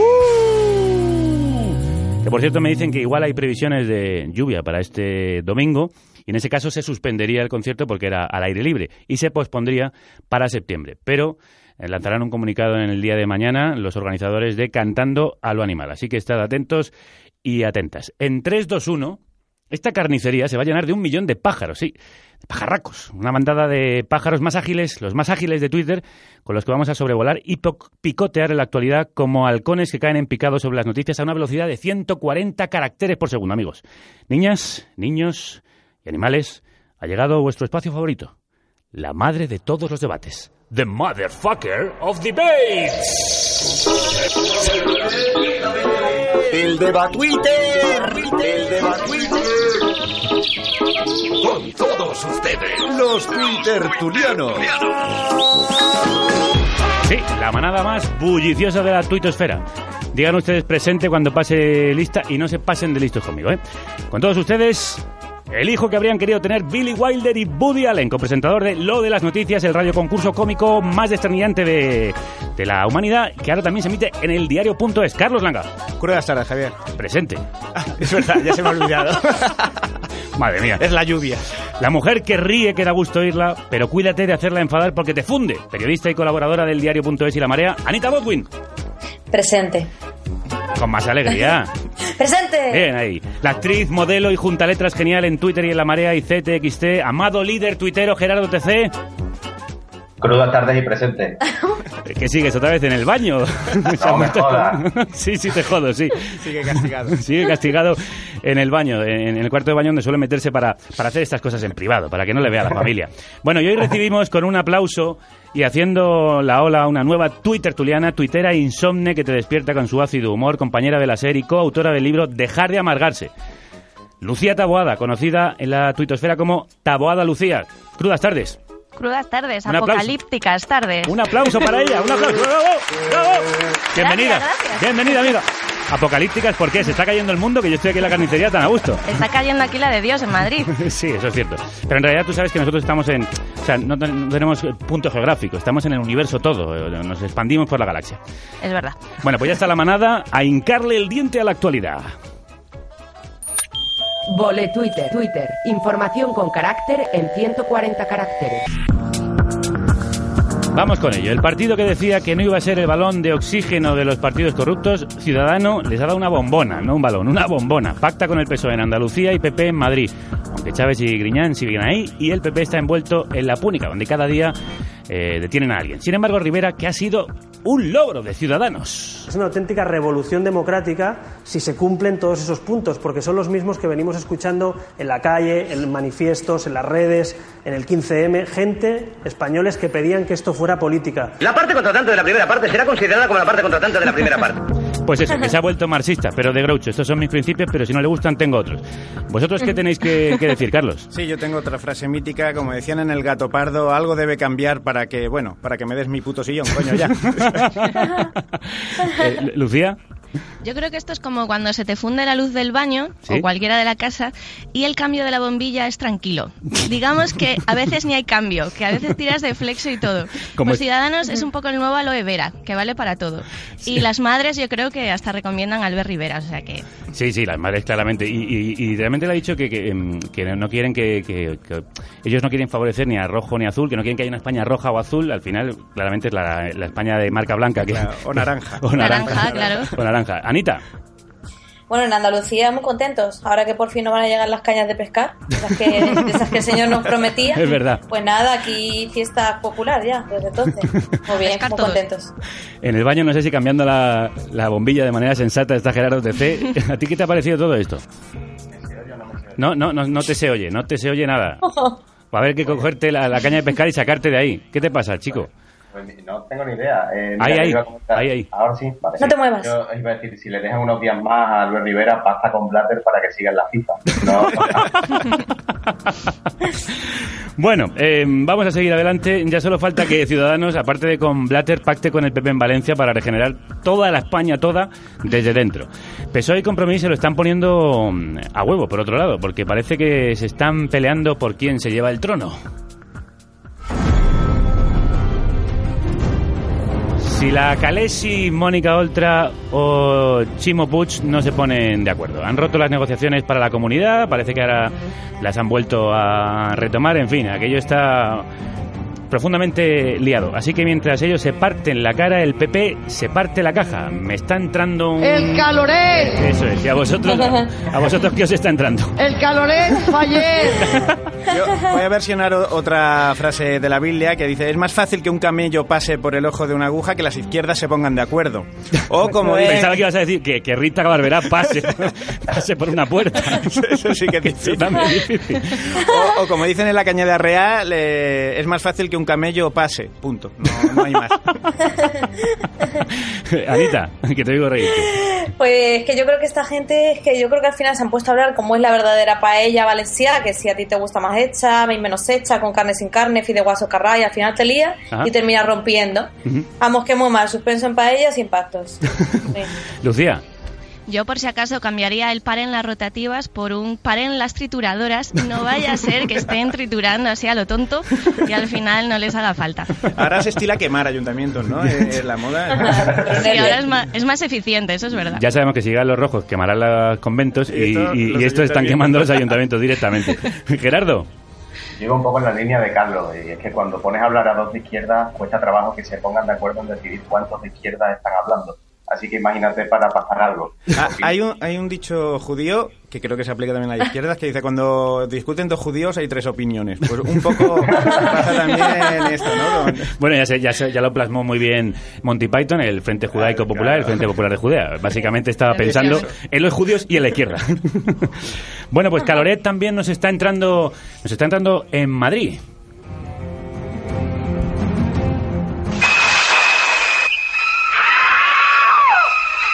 ¿Por qué Alco huele a tamallazo en la Villa y Corte? El Libelo Monárquico ABC hace un par de días publicaba un artículo que parecía una invitación a dar un pucherazo. Se titulaba Aguirre solo necesita el voto de un socialista para ser alcaldesa. Explicaba qué errores en el voto o incomparecencias podían dar la alcaldía a su amada lideresa, la condesa de los soviets. ¿Qué tenéis que decir de esto, amigos? No, que a veces la está dejando flojita y al pie, ¿no? Para, para que remate un trásfuga que no quiera trabajar más en su vida y retirarse al sol y la playa.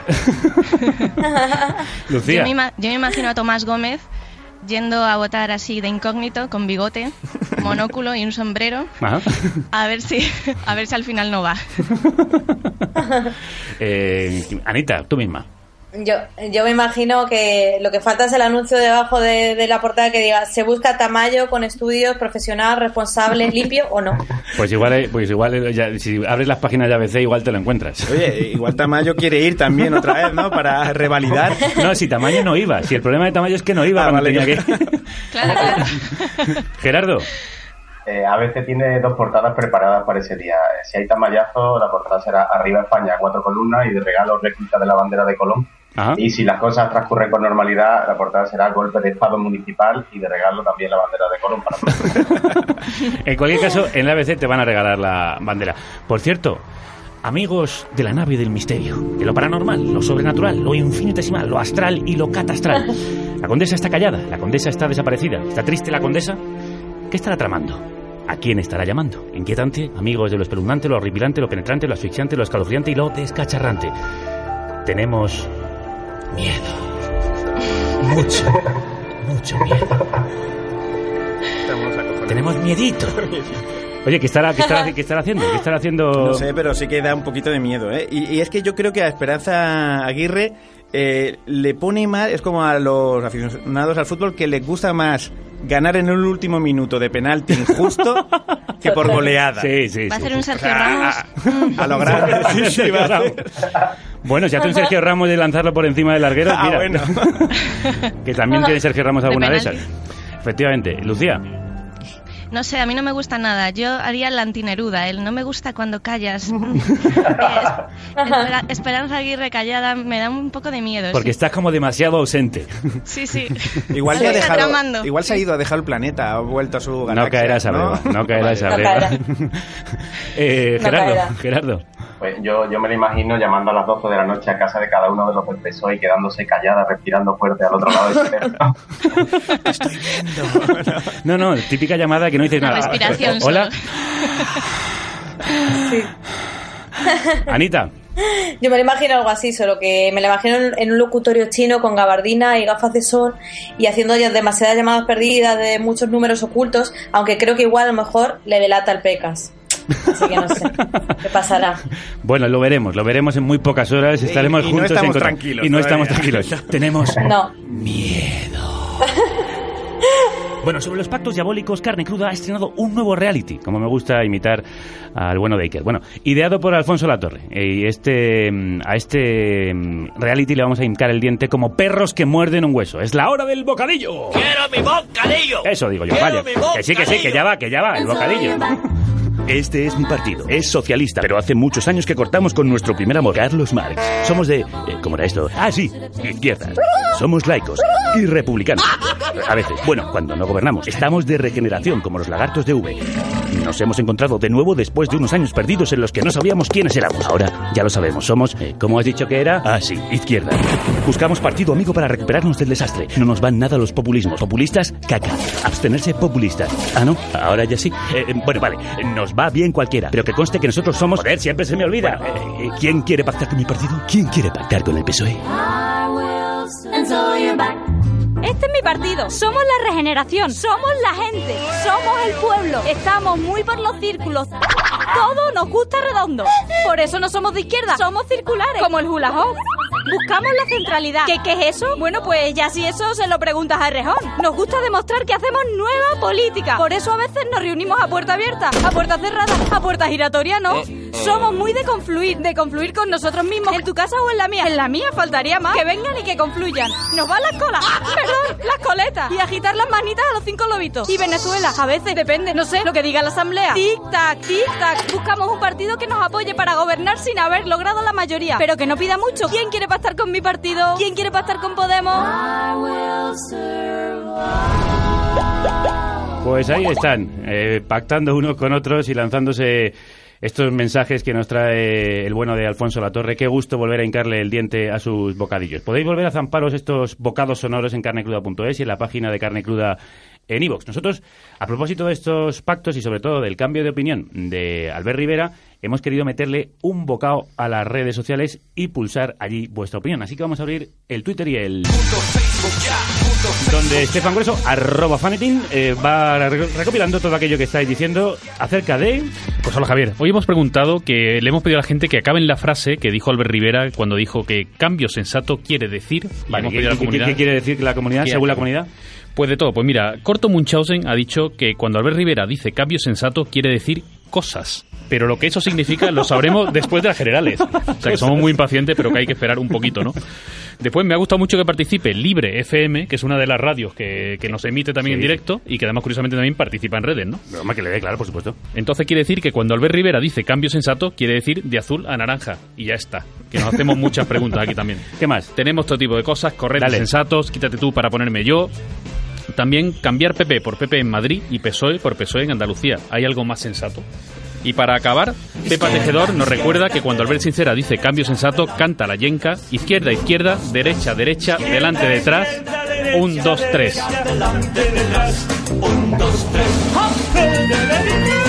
Me estoy imaginando a Cifuentes, a Rivera y a, quién es el otro que con quién ha pactado, que hago un lío. Y Susana Díaz aquí bailando la yenca. Yo me lo imagino, pero me da miedo. o sea. Por cierto, ¿alguno de vosotros queréis completar la frase? Eh, cuando quiero decir cambio sensato, hablo de... Eh, de mí, Alberto Rivera. Alberto Rivera. ¿Alguien tiene alguna, alguien tiene alguna propuesta más para esto o pasamos adelante? Es como jugar lo del pollito inglés, te quedas parado y ganas. Pues eh, nosotros vamos a seguir adelante, no como el pollito inglés. Eh, la actualidad tiene os- otros asuntos que vamos a resumir en hashtag, que son esas frases cortas como bocaditos que sintetizan una idea en pocas palabras. Es decir, el ya tal de Rajoy, pero con contenido. Vamos a pedir una ración. ¡Camarero! Marchando una de hashtag. Pues seguimos con cosas que dan más miedito que Esperanza Aguirre en una investidura. No, bueno, eso es imposible. Eh, bueno, pero hablamos de algo también muy inquietante, expectorante y abracadabrante. Amigos, amigos de la nave de lo muy raro, Pedro Sánchez irá al Club Bilderberg, el cónclave secreto de la castuza mundial. Asistirá si lo encuentra, claro, y no se va al otro club que él es muy de perderse en el extranjero. Eh, Le habrán llamado para dominar el mundo o para enseñarle cómo se vota en el Parlamento. Preguntas que no podemos contestar. Sin embargo, sí pueden contestarnos Twitter Tuliano. Resumid esto en un hashtag. Eh, tengo un par, eh, perdona. Es el es doble. que siempre es muy abusón. Solo es el doble. Eh, al- eh, almohadilla, me lo imagino llegando como Paco Martínez Soria en La Ciudad no es para mí. Y, al- y almohadilla, chaval, olvídate de lo que has visto. Esto sí es política. Lucía. Vale. Ole, me ole, sí, sí, eso, eso, esto. retweet, retweet, hay que darle retweet ahí, Retweet. sí. Poca broma con esto, digo que a mí me parece bien y a ver si consigue cosas importantes para España. Así que mi, mi hashtag sería almohadilla. Pedro, a ver si nos consigues más votos el año que viene en Eurovisión. Bien, apoyo la moción. Eso es complicado. Eso es complicado, ¿eh? también habría que pre- presentar mejores canciones, canciones que no parezcan del año 80. Eh, a ver si conseguimos llegar a la década de los 90. ¿Qué insinúas? ¿Acaso no te gustó la de este año? Lo- me gustó sobre todo la coreografía. ¡Ah! No me estáis viendo porque es la radio, pero imaginadme, imaginadme. Yo me, yo me lo he imaginado, que es lo Y, peor. y tendréis miedo, mucho miedo, mucho miedo. Gerardo, Gerardo, háblame. Va a ser una escena muy gila la de, la de Pedro. Es el Club Bilderberg que se ponga. Y ahora sí iba a proponer un almohadilla. Intenta decir... Es que co- como suenas un poco raro, la verdad es que no hemos entendido. Inte- inte- intenta decir que... Hostia, pues la estoy complicando. Intenta decir Pedro Sánchez Bilderberg. Ah, Pedro Sánchez. Sin vocales, ¿no? Sí, Bilderberg sin vocales. Vamos a ver, vamos a hacer una prueba. Bueno, más o menos sonaría así. Bueno, Y pues tengo, y tengo otro que es almohadilla. Pedro, cómete ese polvorón y di Bilderberg. retweet.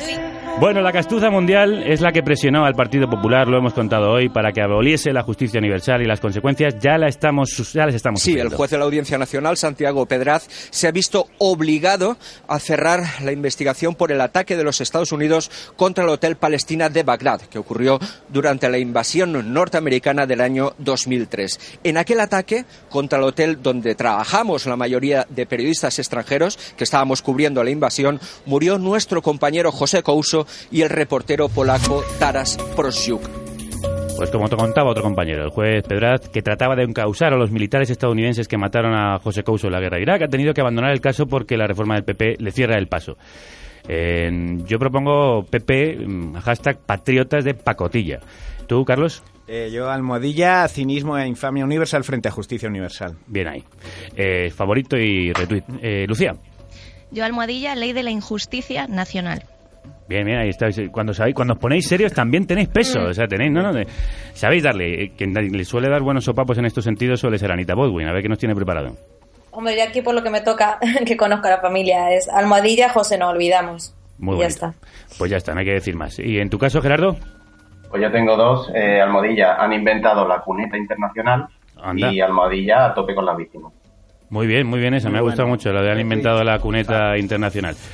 Pues el PP es muy de cerrar, no solo la justicia universal, también la boca, eh, también los casos de asesinato, también los programas de radio y programas de tele. Buenas noches, son las 10 y 36, una hora menos en las Islas Canarias. Se hablará hoy de nuevo aquí de pactos, se están cerrando muchos en distintos ayuntamientos y, cómo no, vamos a hablarles de los cambios que está preparando el presidente del gobierno, aquí, en Así de Claro. Me parece que Sáenz de Buruaga no va a volver a hablarles a ustedes de nada de estas cosas porque la cadena del régimen Televisión Española le ha dado la puñalada al programa así de claro, el refrescante, novedoso, plural y progresista debate del señor Sáenz de Buruaga. Porque es que no lo veía ni el PP. Pero sí lo veíamos nosotros desde Twitter. Y ahora, amigos, ¿qué vamos a hacer? ¿Quién llenará nuestras noches de humor? Los morancos. Pues mira, Efectivamente, es que van a ser los morancos. Yo tenía eh, dos. Uno era almohadilla, los morancos no están a la altura. No. Joder, me- anticipado. Oh, te lo ha quitado. Y otro que almohadilla eh, era tan malo que hasta ellos se dieron cuenta. Totalmente. Lucía. Almohadilla en realidad era el último tráiler de la nueva de Parque Jurásico. Eh, Anita. Almohadilla siempre nos queda al lado en pantuflo. sí, sí, ese, la verdad es que es, es prácticamente como el hurtado de las tertulias, Sí, o sea, pero es ese- inmortal. ese no se lo pueden cargar, ese No, tiene que estar no, ahí no, el espectáculo que nos, da, que nos da Inda, eso, eso no podríamos soportarlo. Gerardo. Yo solo vi aquel día que debatían sobre si quitarle al himno era algo muy grave o muy grave. Y así que me he quedado con las ganas de más. Y mi hashtag es almohadilla, así son las cosas y así las hemos vomitado. Quiero dejar claro que el hecho de que Gerardo TC suene de esta manera no es un intento de censurarle ni de lanzarle fuera del programa, aunque podría ser una indirecta. Bueno, así son las cosas y así os las hemos vomitado, pero tenemos más cosas que vomitaros en el siguiente espacio. El unfollow de la semana. ¿A quién dejáis de seguir esta semana, Carlos? Pues yo a la directora del FMI, Christine Lagarde. ¿Otra vez? sí, hay No que- dejas de seguirlas. Hay que, hay que renovar el unfollow cada semana. Bueno, pues lo que dijo, que preveía un crecimiento del 3,1 del PIB en España, pero aún así pide bajar sueldos. Los pantalones, básicamente. Y, y matar al primogénito de, de los matrimonios. y derecho de pernada, que vuelva el derecho de pernada del FMI sobre las mujeres españolas. Vamos con una de ellas, Anita. Yo a Ana Botella. ¿Vas a dejar de seguir a Ana. Botella? Si es ella la que nos deja de seguir, afortunadamente a todos. Ya, afortunadamente sí, pero bueno, eh, me repito un tuit de ayer de contexto, Ana Botella emocionada en su despedida como alcaldesa, los ciudadanos madrileños todavía más. Y hoy que ha mandado desalojar el Patio Maravillas, debe ser que no, no ha llevado muy bien que el Patio Maravillas la haya desalojado a ella del ayuntamiento. Bueno, no hay que estar tristes por esto porque una cosa os digo, el patio va a seguir y Botella no. Así que hemos ganado, hemos ganado. El equipo colorado. Es un hecho, eso es un hecho. Eso es un hecho, amigos. Esto es científico, incontestable. Lucía, Pues yo estoy con Anita, Ana Botella también, porque se va si es espera, que espera, alguna espera, vez... espera un momento. Vais a dejar las dos la botella. Bueno, me alegro de vuestra recuperación y rehabilitación. Totalmente. Pues eso, que se va si es que alguna vez estuvo, porque yo creo que, que nos ha gobernado desde el spa y lo que salía en las comparecencias era un holograma, porque todavía no estoy yo segura de que estuviera en Madrid. Así que bueno, pues se va y se va además vengándose en plan como resentida. Sí, sí, sí. Se va con las gaviotas reidoras. Pero entre lágrimas, lloró, Entre lágrimas, sí, efectivamente. Lloró. Gerardo, ¿tú a quién vas a dejar de seguir? Pues si se me oye, yo voy a dejar de seguir a Ana Botella también. Pero que bueno. Para lo que le quede, para lo que le queda para lo que le queda en el convento está desalojando Patio Maravillas y ya ha terminado de triturar todos los papeles y si en el trabajo te quedas de brazos cruzados hace la mañana hasta aquí. Bueno, pues la verdad es que se va a sentir muy sola, porque vosotros erais muy seguidores de Ana Botella, los cuatro, Sí. eh, y, ahora mismo pues no, no tiene a nadie que, que le siga. ¿Y a quién vais a perseguir? No, no me contestéis todavía, hacedlo después de la publicidad. No me hables de usted, puedes tuitearme. Os pido rapidez tuitera. En este espacio troleamos, es decir, le espetamos a alguien directamente. ¿A quién, Carlos? ¿Qué le dices? Pues yo a, troleo a los que trolearon a Pedro Cerrolo simplemente por defender sus ideas, ideas que buscaban igualdad y dignidad. Gerardo. Ore, retweet. Pues retweet para Carlos. Yo mi unfollow, eh, mi troleo era para el FMI, lo he hecho al revés que los demás. Y, y quiero saber qué le pasa, qué le pasa a estos chavales del FMI con nosotros, qué coño le hemos hecho, ¿En qué les hemos molestado. Podemos ser amigos si nos cortamos una pierna o algo así, podemos volver. Vamos a probar lo de la pierna, ¿no? Pero eh, yo les diría más bien, ¿Are you talking to me, motherfucker? Eh, Lucía. Ya. Bueno, yo es un inocente troleo.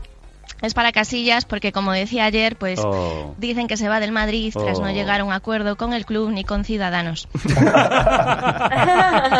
Anita, eso retweet, ¿eh? Dale. Totalmente retweet y zap. Yo precisamente troleo, troleo a la gente naranja. Aparte de Rivera se me ocurre Zaplana, que por lo visto, ¿quién lo iba a decir? ¿Quién, ¿Quién lo iba a decir? Que parece que algo tiene que ver con el chanchullo de la púnica. ¿Qué dice? ¿Qué va, hombre? ¿Qué va? Pensada. De todas maneras, no sé, malas lenguas. no sé quién leí hace poco, eh, si os acordáis me lo decís, que no se puede confiar de gente que está siempre morena. Eh, No sé si fue taboada. Lo puse yo el otro día. Ah, pues mira, pues que te retuiteé. Pues fíjate, me, me encantó. No todo en este mundo de todas maneras va a ser criticar, ni siquiera a los seres naranjas. También nos gusta halagar y dar jabón, no solo dar cera. Y lo hacemos en... La Twitterpedia. Ahora ya muy rápidamente para despedir, que se nos va el tiempo. Carlos Langa, ¿a quién quiere recomendarnos seguir en la tuitosfera? Pues yo a mi compañero de lo de las noticias, Anómalo, con el siguiente... Esto es nepotismo, todavía no llega el poder y ya estás con el nepotismo. Claro que sí. Pero bueno, madre mía, macho. Pues eh, tiene un tuit que dice, si les extraña que la gente aún no sepa usar las redes sociales o sea reacia, piensen que el jabón se inventó hace 5.000 años.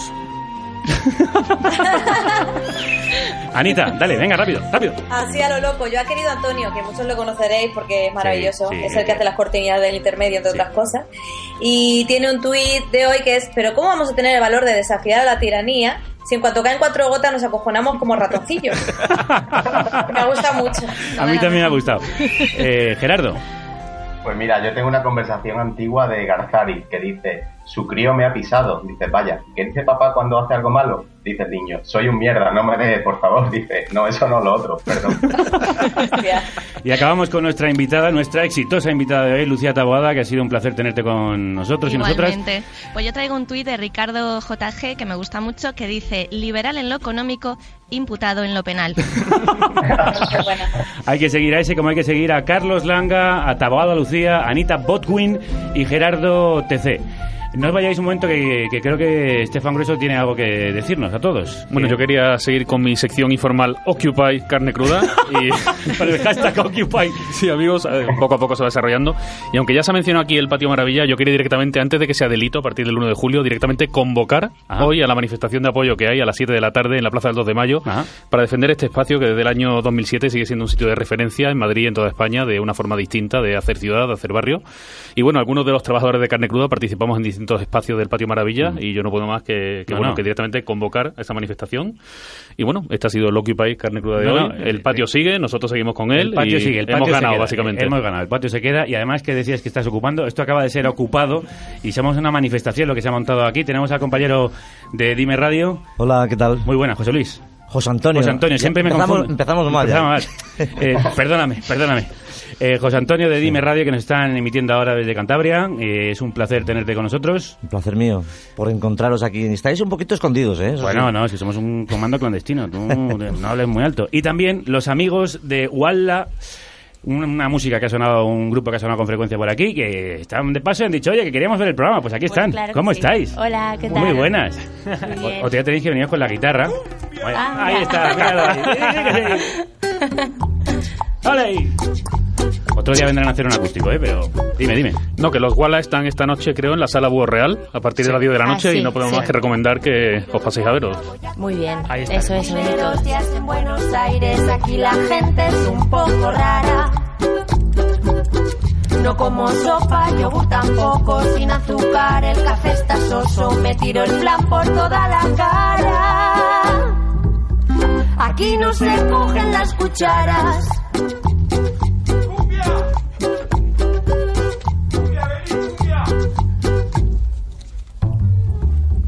Aquí no paran de beber mate, su ritual tienen que explicarte. Mi amigo Seba intentó y no pudo. Vamos a recordar, esta noche del jueves en la sala Búho Real, ¡Uala! Que es lo que vais a decir cuando les escucháis en directo, porque aparte de ser muy bellos, cantan muy bien, tienen unas hermosérrimas voces. Bueno, muchas gracias. Y nos ha encantado el disco que nos hiciste llegar en una botella a través del Ahí mar, está. llegó flotando y ahí, a la orilla de la carnicería, como ha llegado a nuestra orilla José Antonio, pues eh, llegó. Y será un gusto veros esta noche en directo. Muy bien. La gracias. próxima vez que paséis por aquí ya sabéis que tenéis que venir a hacer un acústico. Claro, sí, Vale. sí, cuando Hoy queráis. es que ya teníamos cerrados con los siguientes personajes, que menudos personajazos que tenemos aquí. Bueno, pues José Antonio. Muy Muchas gracias. Muchas gracias. Muchas gracias. Seguiremos Sí. haciendo la planta. aquí Seguid a Dime Radio, seguid a Dualda y seguidnos a nosotros y a los tuiteros. Ahora somos más virales que nunca. Arroba carne cruda radio. Más virulentos, si cabe. Facebook.com barra carne cruda 2.0. Déjate contagiar por el virus de la radio libre. Carnecruda.es A los siguientes pájaros no puedes atraparlos en las redes porque no tienen ni Twitter. Son tan esquivos que hay que adentrarse en el bosque más recóndito. Como cazadores furtivos, hasta donde muy pocos exploradores musicales se atreven a adentrarse para atrapar a este animal insólito llamado Seward.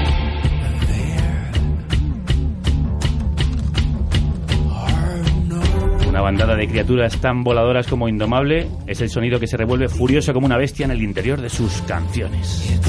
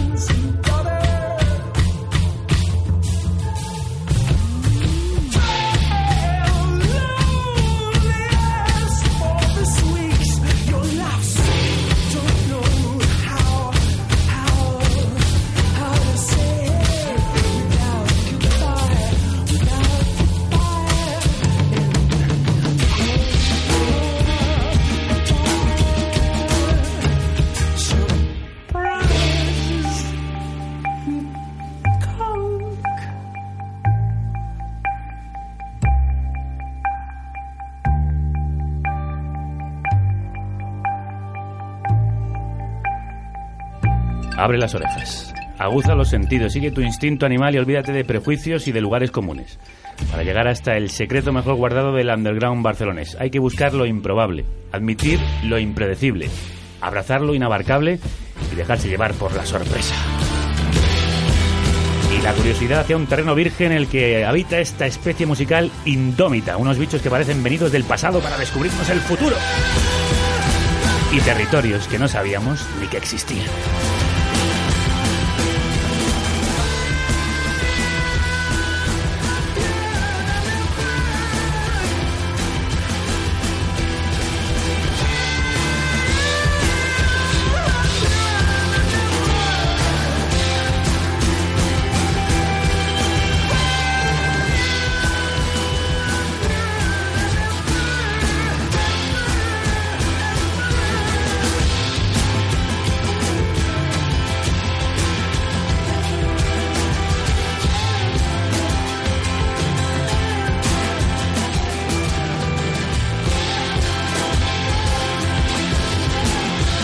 Territorios tan salvajes como el que les da nombre. Según las coordenadas geográficas, Seward se encuentra en Alaska. Según las coordenadas musicales, Seward es una especie no catalogada, un cruce de rock de raza con folk bastardo, frilla salvaje, blues de pura cepa y electrónica furtiva.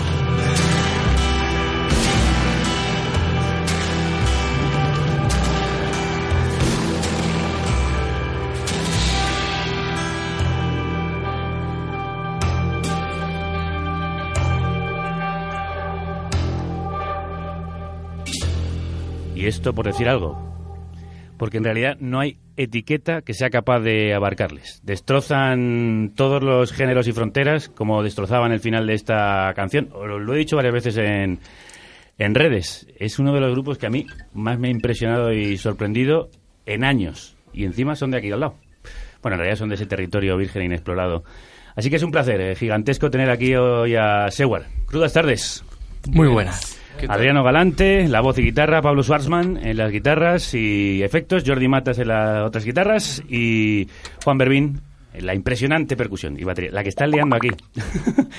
Ahora lo vais a ver porque lo, vamos a grabar, y pero aquí hay de todo tipo, muñequitos, colgantes, eh, aquí tenemos una bolsa con con tapones de, de, botella que van a hacer percusión. En fin, eh, luego lo vais a ver, es que soy incapaz de explicarlo todo. Igual eh, luego Juan nos explica algunas de las cosas que tiene. Pero yo creo prim pero prim que primero nos expliquéis quiénes sois, de dónde salís, a dónde vais. Adriano. Somos vosotros. Somos vosotros. Tocamos para el bien común. Tocamos por la música y la música le pertenece a los que la escuchan. Mm. Nosotros somos trabajadores y siervos de eso, de esa experiencia. Es una experiencia ver a Seward en, en, directo, pero ¿cómo se construye un grupo tan complejo en el que suceden cosas tan, tan inesperadas? Perdón, que no te veo la cara. Ah. Un momento. Tiene un micrófono delante porque ya, ya os digo que aquí Así estamos liando una muy, un momento, un mucho momento. mejor, ¿eh? sí. ¿Cómo se construye? Sí. Eh, difícil responder esto. Es, viene de, una, de la naturaleza de cada uno de nosotros hay como una, se plantea en, en digamos, en, el, en, la cocina, o se llama el estudio local, en la cocina, un, una idea, uh -huh. y a partir de ahí cada uno sobre esa idea expone su opinión. Uh -huh. Y se va armando la... ¿Expone su opinión ya musicalmente o la expone verbalmente? Musicalmente, Ajá. directamente. Porque eso es lo que me, la impresión que me da, como que eso, todo se construye a base de capas de improvisación, de dejar la mente muy libre. De hecho, vosotros eh, creo que utilizáis el término canción libre, ¿no? ¿Qué significa esto? Eh, significa lo que, lo que tú puedas, a lo que se te ocurra a ti. ¿Qué significa eso? Porque una de las cosas interesantes del, del grupo es fue el encuentro y fue lo que nos pasó a nosotros, encontrándonos en torno a la música, ¿no? Ajá. ¿Qué sucedía? Y era eso, era como nunca hablamos de géneros, nunca hablamos de música siquiera, ¿no? solo tocábamos uh -huh. y, y, fue muy interesante descubrir que podíamos tocar sin hablar de ello. Ajá. Y gracias a eso creo que, que el grupo pasa por tantas tonalidades. No, no, no claro, es, es, como una conversación. Exacto. A mí me recuerda mucho al free en muchos de los aspectos. Es verdad que luego tiráis de otras tradiciones, pero claramente el espíritu de la música improvisada eh, recorre las venas de este grupo, que por vuestros acentos se puede decir que no sois de Barcelona, quizá excepto Jordi, ¿no? Como he hablado aún, no sé. ya, ya se Pero llamándote Jordi, digo yo, este va a ser catalán. Pues sí, sí, sí. sí. Uno de, uno de la tierra. ¿Cómo se reúne el grupo? ¿De dónde venís? Bueno, todos estamos en, en la escena de, de la música en Barcelona. Y yo conocí a Juan, a Martín y a Pablo también, pero con los que había tocado era más Martín y Juan. Y nada, me invitaron a, a tocar y así, así empezó. De hecho, no, ni, ni ensayar, fui a tocar directamente al concierto y así, así me he encontrado la música de esa manera. Bueno, así te encuentras la música de, de Seward, que cuando vas al concierto, pues eh, parece que, que acaban de llegar, cada uno por su lado, y, y empiezan a, a conversar. Y eso es lo que vais a poder disfrutar hoy, jueves, en el Teatro Lara de Madrid. Teatro del Arte. Ah, lo tengo aquí mal, perdón. Pues el Teatro del Arte de Madrid, discúlpame. Y este sábado 13 en Barcelona, en la Sala Apolo. Esto está bien, ¿no? Sí, sí. Muy bien. Ahí podéis entrar en estos hogares, estas homes, que crea, así se llaman sus discos, eh, Seward. Eh, uno no escucha, sino que entra, como decía antes Jordi, en Seward y se convierte en ese hogar del que, del que ellos partieron en su primera entrega. Not tonight can you pray and, and not tomorrow. Not anyone. A Home Chapter 1, es decir, Hogar, capítulo 1, pertenece a este Grandma Sleeping with the Book.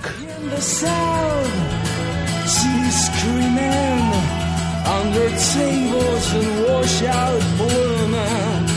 Talking with your grandma, came together on a new recipes.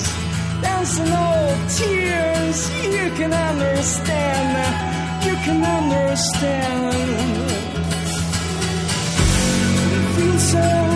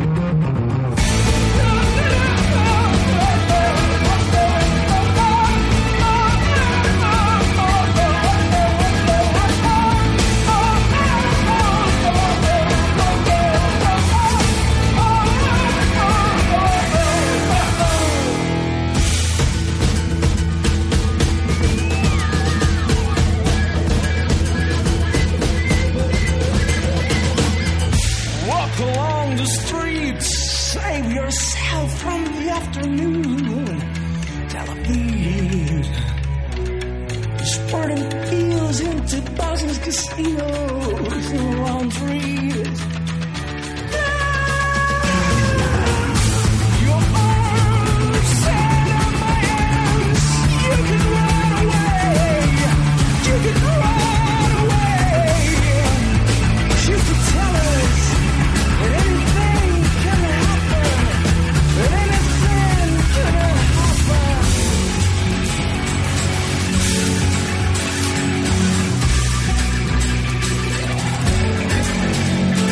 Cuesta dejar de oír las canciones, es decir, interrumpirlas porque son un universo y van pasando de uno a otro. Es como, como moverse en una galaxia y ya veis que es absolutamente alucinante y alunizante eh, lo que ocurre en las canciones de, tan abiertas que además eh, me estaba explicando mm, eh, Juan. Juan, que, que, que- que está completamente abierto, o sea, que no hay señales, no, decir que, os dejáis llevar mucho por la intuición de lo que va sucediendo, ¿no? Sí, hay un guion, hay un guion claro, hay una letra y- y, y hay, hay historias que contar. Sí, sí, pero Adriano yo lo he visto en directo, también se deja llevar ahí por la... Completamente, completamente. Y a veces tenéis que seguirle, lo he visto yo esto, de como de todos detrás, ¿a dónde va? Exactamente, sí, sí, sí. Y, y también hay que seguir al- el- a la noche, digamos, a ese, ese día en, en el que vamos a tocar, como hoy, que no Claro. conocemos el teatro exactamente y a ver qué propone el teatro sonoramente. Ajá. Por eso la canción es libre también. Por eso yo lo recomiendo, no perderse ninguna de las experiencias que son los conciertos de, de Seward. Y, y hay que seguir las canciones y, y también perseguir las canciones por la red, porque vais dejándolas diseminadas por, por el universo. ¿Por qué hacéis esto?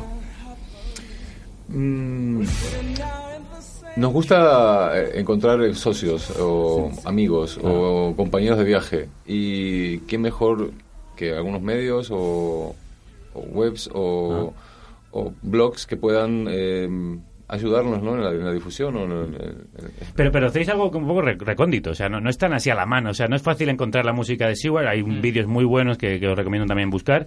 Seward se escribe S-E-W-A-R-D, es un lugar de Alaska, no sé si también lo habéis conseguido, lo- se refiere a alguna otra persona, o, o salió por- ¿Cuál es la razón del Es nombre? el segundo nombre de William Burroughs. Ah, William William, S. S. Ah, es Seward, ah, vale. También. Esa fue la curiosidad que impulsó. Ah, fíjate, fíjate. Pues yo- Mismo no, habiendo, no siendo fanáticos de Barrow, simplemente.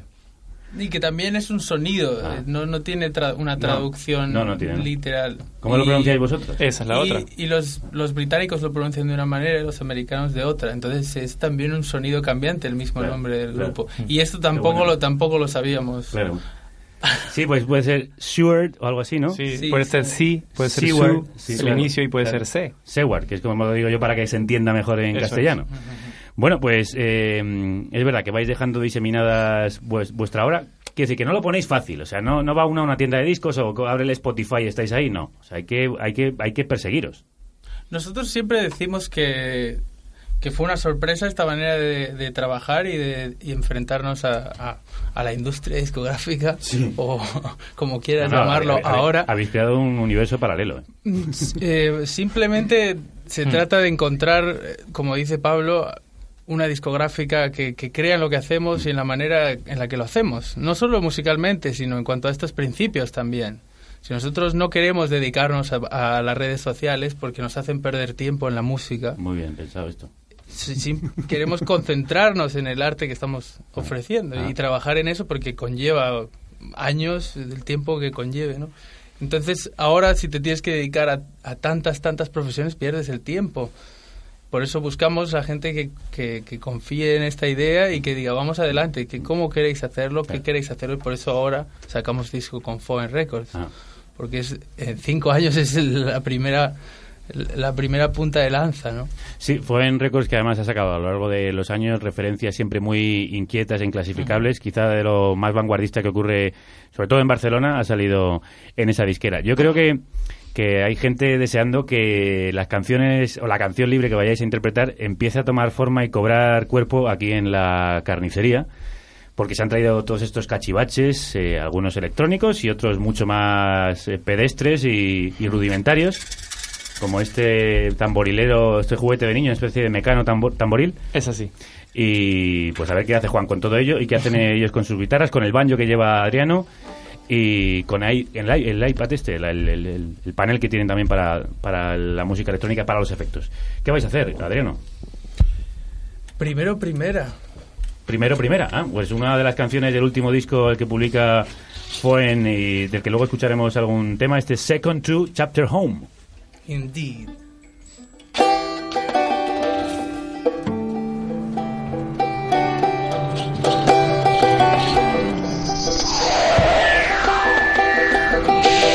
About this handwritten line.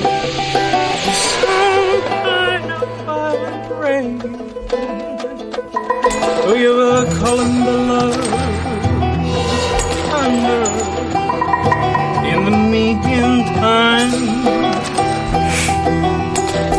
Things are gonna change. It's not worth it. Sleep.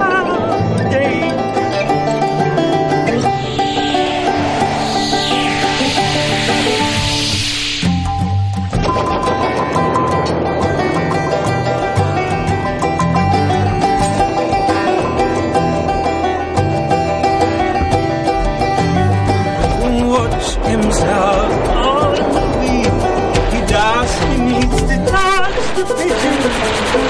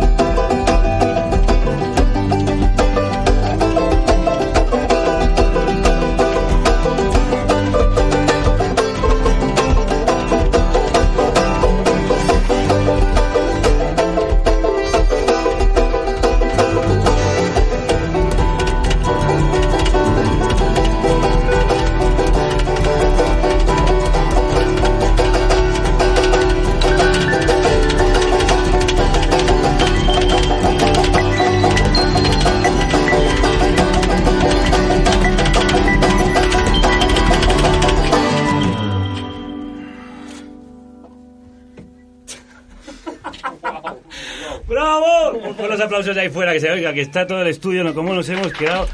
¡Viva la madre que os parió! ¿Cómo os habéis quedado? Todo locos, ¿no? Madre mía, cuando lo veáis, es que, es que no se puede describir. Aparte de que el sonido es, es, es, es inaprensible, es incapaz de uno de... Y eso es lo grande, ¿no? Que no puede comprenderlo, no puede meterlo en los cajones que tenía preparados para meter la música.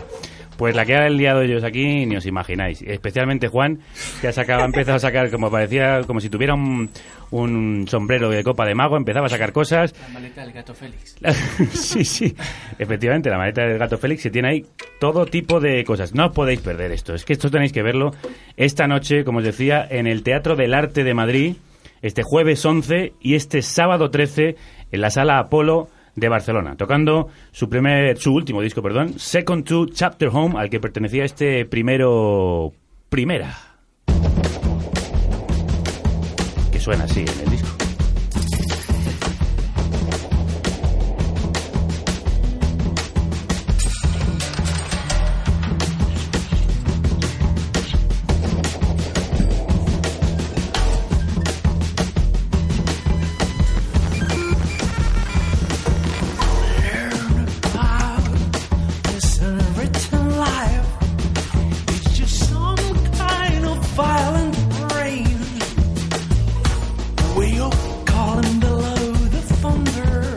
estáis dejando atónitos a más de uno y nos pregunta que dónde pueden conseguir vuestra música.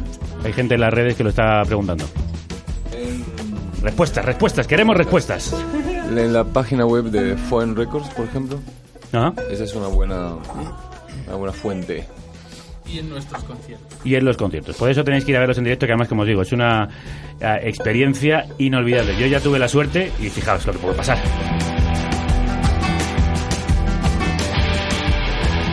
¿Por qué todos vuestros discos eh, tienen la palabra home eh, incluida? Es decir, son como son como hogares, eh, tienen es el mismo hogar, son distintas casas, cada cada disco es una o cada canción es una habitación. Responded a estas absurdas preguntas que os estoy haciendo. Creo que ya lo, lo has dicho, ¿no? Esta es la, respu- esta es la respuesta estaba ahí.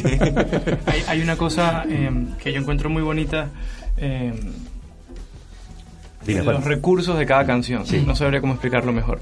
Y a veces la- este tipo de cosas que nos acompañan, como este búho y, y esas cosas que nos acompañan, son eh, lu- lugares, son Ah. referentes, a veces emocionales, a veces geográficos, sonoros. Sí. Hay unos que suenan, otros que no, pero nos acompañan igual. Y en las canciones eh, pasa eso también. Eh, nos vamos, en- o sea, vamos eh, encontrando a través de melodías y, y los instrumentos de la música, Sí. composiciones y ritmos y todo, pero vamos, vamos encontrando emociones y lugares, Ujú. situaciones de, que no, no nos pertenecen a lo mejor, del pasado, del futuro, del, del presente. Todo ello se junta, igual eso que es un hogar. Sí, igual que además también vosotros que venís uno de Argentina, otro de Venezuela, otro de Madrid y otro de Barcelona, de repente encontráis el hogar en esta en esta casa llena de pasadizos. Esto, además es un hogar, esto da para un cuento, ¿eh? Es un Hmm. hogar donde el pasillo no está siempre en el mismo sitio, o sea, donde de repente cuando uno dobla una esquina aparece una habitación que el otro día no estaba, ¿no? Básicamente podría descri- describirse vuestra música como esto, ¿no? Y, y cuando grabáis, claro, eh, ¿no os da pena que, que se pierda quizá, o, o, bueno, es una toma más, no, no es la toma definitiva? Quiero decir que eh, para grupos tan, tan abiertos como el vuestro, ¿grabar tiene sentido? Bueno, yo creo que eh, para cualquier grupo hoy en día grabar debería suponer un, un pensamiento, o sea, sentarte y detenerte a pensar cómo quieres plasmar tu música. A nosotros todavía nos supone un experimento asombroso. Eh, nos parece increíble intentar lograr capturar lo que el directo ofrece en un momento. Pero bueno, eh, es un ejercicio de, se podría decir, de aceptación. Tocamos juntos, eh, volvemos a, a técnicas un poco más de hace unos cuantos años atrás, en las que se tocaba el grupo completamente Sí. juntos, se contaminaban unos con otros sonoramente, y Claro, eso hace que las tomas sean únicas. o sea, Sería imposible en vuestro caso hacerlo por parte, no, No tendría ningún sentido. no aunque, aunque se podría, pero sería otra música. No, claro, yo creo que esto ir- ir- rompería completamente el espíritu del grupo. Y porque queréis precisamente recoger ese sonido en directo, no solo están esos discos de estudio grabados en directo con todos los músicos, sino que también habéis hecho bastantes grabaciones de vuestra música en directo.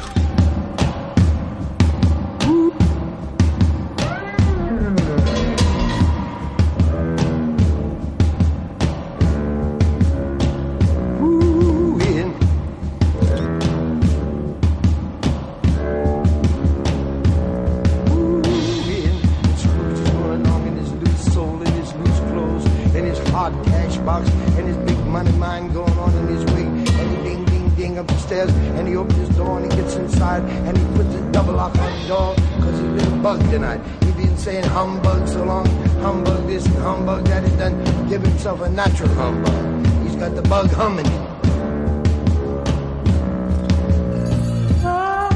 to the river, the river where we met. And there your empty winters had come. Hipnotizados, seguimos por la música ahora en directo este Native de Seward que, que ya os da un poco muestra de, de lo que vais a encontrar esta noche y el próximo día 13 en la sala Apolo de Barcelona. Pero explícamelo vosotros, porque además cada directo tiene una personalidad distinta. que ¿Cómo es un directo de, de Seward? ¿Quién se atreve? Bueno, yo me atrevo. Venga, Jordi. Sí, yo creo que siempre es diferente como cualquier conversación con personas diferentes que tengas. Hay que tomárselo así. Y aprovechar el espacio, como el Apolo es una sala concreta, el- la, noche, ay, la sala de esta noche no la conocemos y cuando lleguemos ahí inventaremos la música para que suene ahí y para, que la, para la gente que haya. ¿no? O sea Muchas que- veces os he visto incluso yendo a recibir al público, tocando antes fuera y luego eh, llevándoles dentro, ¿no? Eso viene dado por el espacio. Claro. Son decisiones que se toman en el lugar. Incluso o- alrededor- o nacen del lugar. Alrededor de una mesa. Es- así va a ser un poco el Apolo. El Apolo trae una sorpresa para los que vengan Ajá. en cuanto a cómo está distribuido el concierto. ¿Y es cierto que también habéis llegado a cocinar vuestros platos favoritos? sí. Sí, también. Contadme un poco cómo es esto. Oh. bueno, eh, la presentación del disco anterior eh, se nos ocurrió eh, que podíamos eh, agasajar a, a la gente que amigos que nos siguen y que les gusta la música nuestra música pues dar- hacer comida para ellos. Entonces eh, convocamos a una como una especie de sorteo tal. bueno los que ganaron vinieron y nosotros hicimos nuestros platos eh, que fueron también recogidos como, como momentos eh, de, de nuestros viajes o sea, inspirados en México y allá y cocinamos bastante Y en el bastante Londres mucho bastante mucho Sobró comida. Bastante, Sobró postre. y, y también quedó gente fuera porque un amigo nos prestó un restaurante para un, res- un amigo nos prestó un restaurante para, para hacer esto Ajá. entonces nos pusimos en, la, en los fuegos no fue Y luego fuiste sacando platos mientras ibais no, tocando. no fueron dos tortillas que hicimos nada más o sea, no No, estuvo muy bien. En el primer disco hicimos un té para que acompañara el vinilo. Así tenías una especie de aroma y Claro. sabor asociado a la música, Ajá. con infusiones para cada canción. En desarrollo, el té se desarrolló con también queridos amigos y cercanos a nuestra música. De vuestros viajes me decía Pablo que utilizasteis para aquellos platos. ¿Habéis viajado mucho con la música de Seward? Por suerte sí. Sí, hicimos, a ver, si me olvido uno, ¿eh? esperen. Bueno, Eh, México, México, Eslovaquia, Italia, Canadá Estados Unidos Holanda. Serbia, Francia, Italia. ¿Cómo reciben allí vuestra música? ¿Mejor que aquí? Sí. Sí. Digámoslo, no, no demos vuelta, no demos vuelta, sí. Yo es que he de deciros una cosa. De hecho, a mí cuando alguien me habló, que ahora mismo no recuerdo, igual Adrián no se acordará porque es a través de un amigo común, que me habló de vosotros, me dijo, van a venir estos tíos a Madrid, tienes que ir a verlos. Y yo al principio, cuando, aparte por el nombre, os vi, dije, estos son de fuera. Bueno, de fuera, de muy fuera. De, muy fuera. De- fuera sois. Algunos más, Sí, sí. algunos menos, pero, pero o sea, me, me sonó como un... Bueno, como la vanguardia americana más, más rabiosa o, o británica, ¿no? O sea, o europea, ¿no? Y no quiero con esto desmerecer a lo que se hace en España, pero como que tenéis un sonido que sonaba más internacional que nacional, porque no veo algo com- comparable a lo que hacéis vosotros aquí. Pues sí, no, ha- han habido sorpresas increíbles en la recepción de la música fuera de, de la Iberia. Em, por ejemplo, una de las que más queremos, con, así que recordamos con mucho cariño, fue en el Festival Pojoda el año pasado, que fue impresionante. O sea, un respeto máximo por lo que hacíamos. En un festival de miles de personas, silencio entre canción y canción. O sea, parar y de repente ¡fum! Que yo creo que dejáis atónitos, ¿sí? y decir, wow, gracias, porque es un lienzo en blanco sobre el cual puedes hacer cosas. Y no, El autor de la web inglesa A New Band a Day, eh, Joe Sparrow, le señaló como la banda número uno del año 2012. Y este es un tipo bastante influyente. Y la verdad es que habéis despertado la admiración, sobre todo en Inglaterra, por ejemplo, también, donde Mm. vuestra música es eh, muy comentada por algunos de los críticos de más prestigio. Eh, ¿No habéis pensado iros fuera? Aquí estáis bien, eh, to- todo bien, ¿no? no, quiero decir que si, viendo, que vuestro, viendo que vuestro sonido eh, esa tiene- pregunta aún la estamos respondiendo. Estáis en ello, ¿no? Nosotros, a nosotros mismos. Claro. o sea, Sí, nuestro manager es irlandés, ha vivido toda su vida en Londres, trabaja en la industria Ah. en Londres, en la industria musical. Claro. Entonces es como tener un pie allí. Intentamos ir el máximo posible. Oye, ¿cómo lo reciben estos Londres? Tienen que alucinar también. Muy bien. Sí. Bien, ¿no? Bueno, parece que estamos Muy hablando bien. maravillas, pero de verdad, yo creo que, vamos, la música lo atestigua, ¿no? No estamos inventándonos nada, no hay nada parecido a Seward. De hecho, y esto es una anécdota que me, que me comentaréis, creo que hicisteis un concierto cambiándoos por vuestros padres, ¿puede ser? O... Ah, qué información esa. Esto es Rocío. Rocío Gómez que, que, que, que hace, como, hace pesquisas eh, en, la- Bravo. en las catacumbas de la información. ¿Esto cómo Pues fue? eso fue que estábamos haciendo nuestro cumpleaños como grupo y se dio la casualidad que es muy difícil de que todos los eh, o sea, padres de los integrantes del grupo coincidían de visita en Barcelona. viven fuera. Bien fuera. El mío vive en Venezuela. por Italia, ejemplo. en Argentina. Venezuela, en Argentina. y Coincidieron eso y dije, bueno, entonces antes de antes del show dejamos a la, a la gente un poco afuera, ¿no? Esperar porque teníamos que hacer una foto y la foto fue y video es poner a nuestros padres en nuestros lugares. En vuestros lugares. Ellos Sí, tocan. y, y- y tocando. Y fueron muy, muy graciosos. No, no, no, no son músicos, ¿eh? No, no, no, no. Solo Para nada. Martín. Pues nada, me hubiera gustado mucho estar en ese concierto, como voy a estar esta noche viéndoles en el Teatro del, del Arte y mañana en Barcelona, no os los perdáis. Mañana, no, perdón, el sábado 13 en Barcelona, no os los perdáis en, en la sala Apolo. Eso es. Eh, un último aspecto eh, que la gente no está viendo. Vais muy elegantes siempre, vais muy guapos, da gusto veros. Gracias. ¿Esto por qué Gracias. es? por- es una decisión también eh, muy meditada. Yo decía antes que so- parecéis hombres venidos del pasado que nos van a llevar al futuro. Eso, a mí me gustó mucho eso en el sentido de, mm, más allá de lo- del, del, espacio-tiempo, a lo que te refieres con eso, porque a mí est- esta ropa me, me supone también esos símbolos. Eh, me lleva, me- a mí me pone en un lugar desde el cual tocar. Tú, Juan, eres muy chamánico, creo yo. Ah, bueno, la música, la, la música lo es. Bueno, pues oficiada una última homilía musical, un supuesto. último rito chamánico de Seward, ¿qué va a ser? Machinatra. Machinatra. Esto eh, tiene que ver con machín. Tiene que ver con machín. ah, me encanta. Y- y tiene Y que ver- Sinatra. Ah, Ay, pues está obvio. Bueno, esto está sabroso, amigos. Se están preparando, ¿eh? Cuando queráis.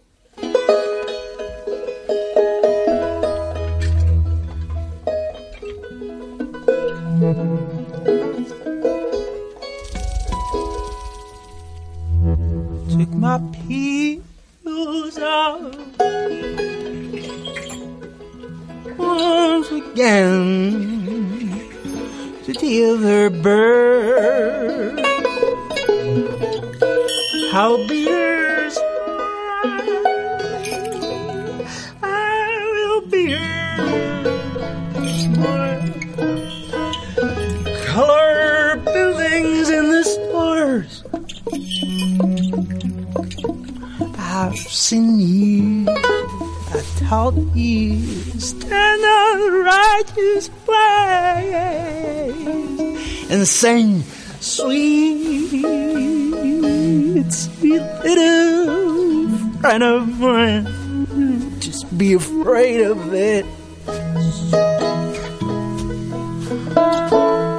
Be afraid of it. Sing it, sweet, sweet little friend of mine. Be afraid of things.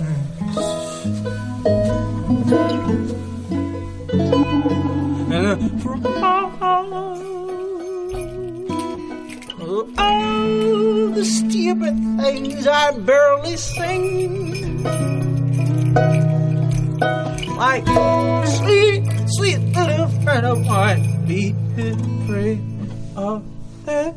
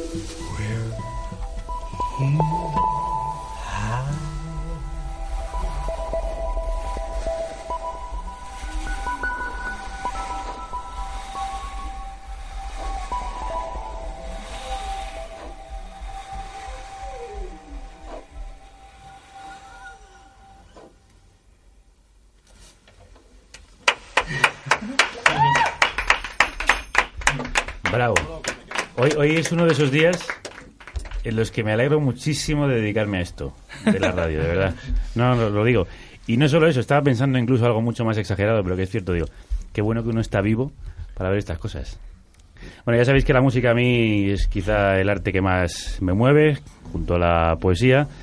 Así que gracias por traer poesía a estos lares. Gracias a ti. Muchas gracias a ti. Ha sido un placer enorme. Yo no voy a añadir nada más. Que seguimos en la República Independiente de la Radio, en carnecruda.es, que ahí podéis volver a disfrutar de lo que ha pasado aquí hace tan solo unos segundos. Que espero que lo hayáis disfrutado. Si no lo habéis hecho, tocaos el corazón, que igual lo tenéis parado. Y como dice el Drogas. Espero que no haya sido un torrón. Que la radio os acompañe.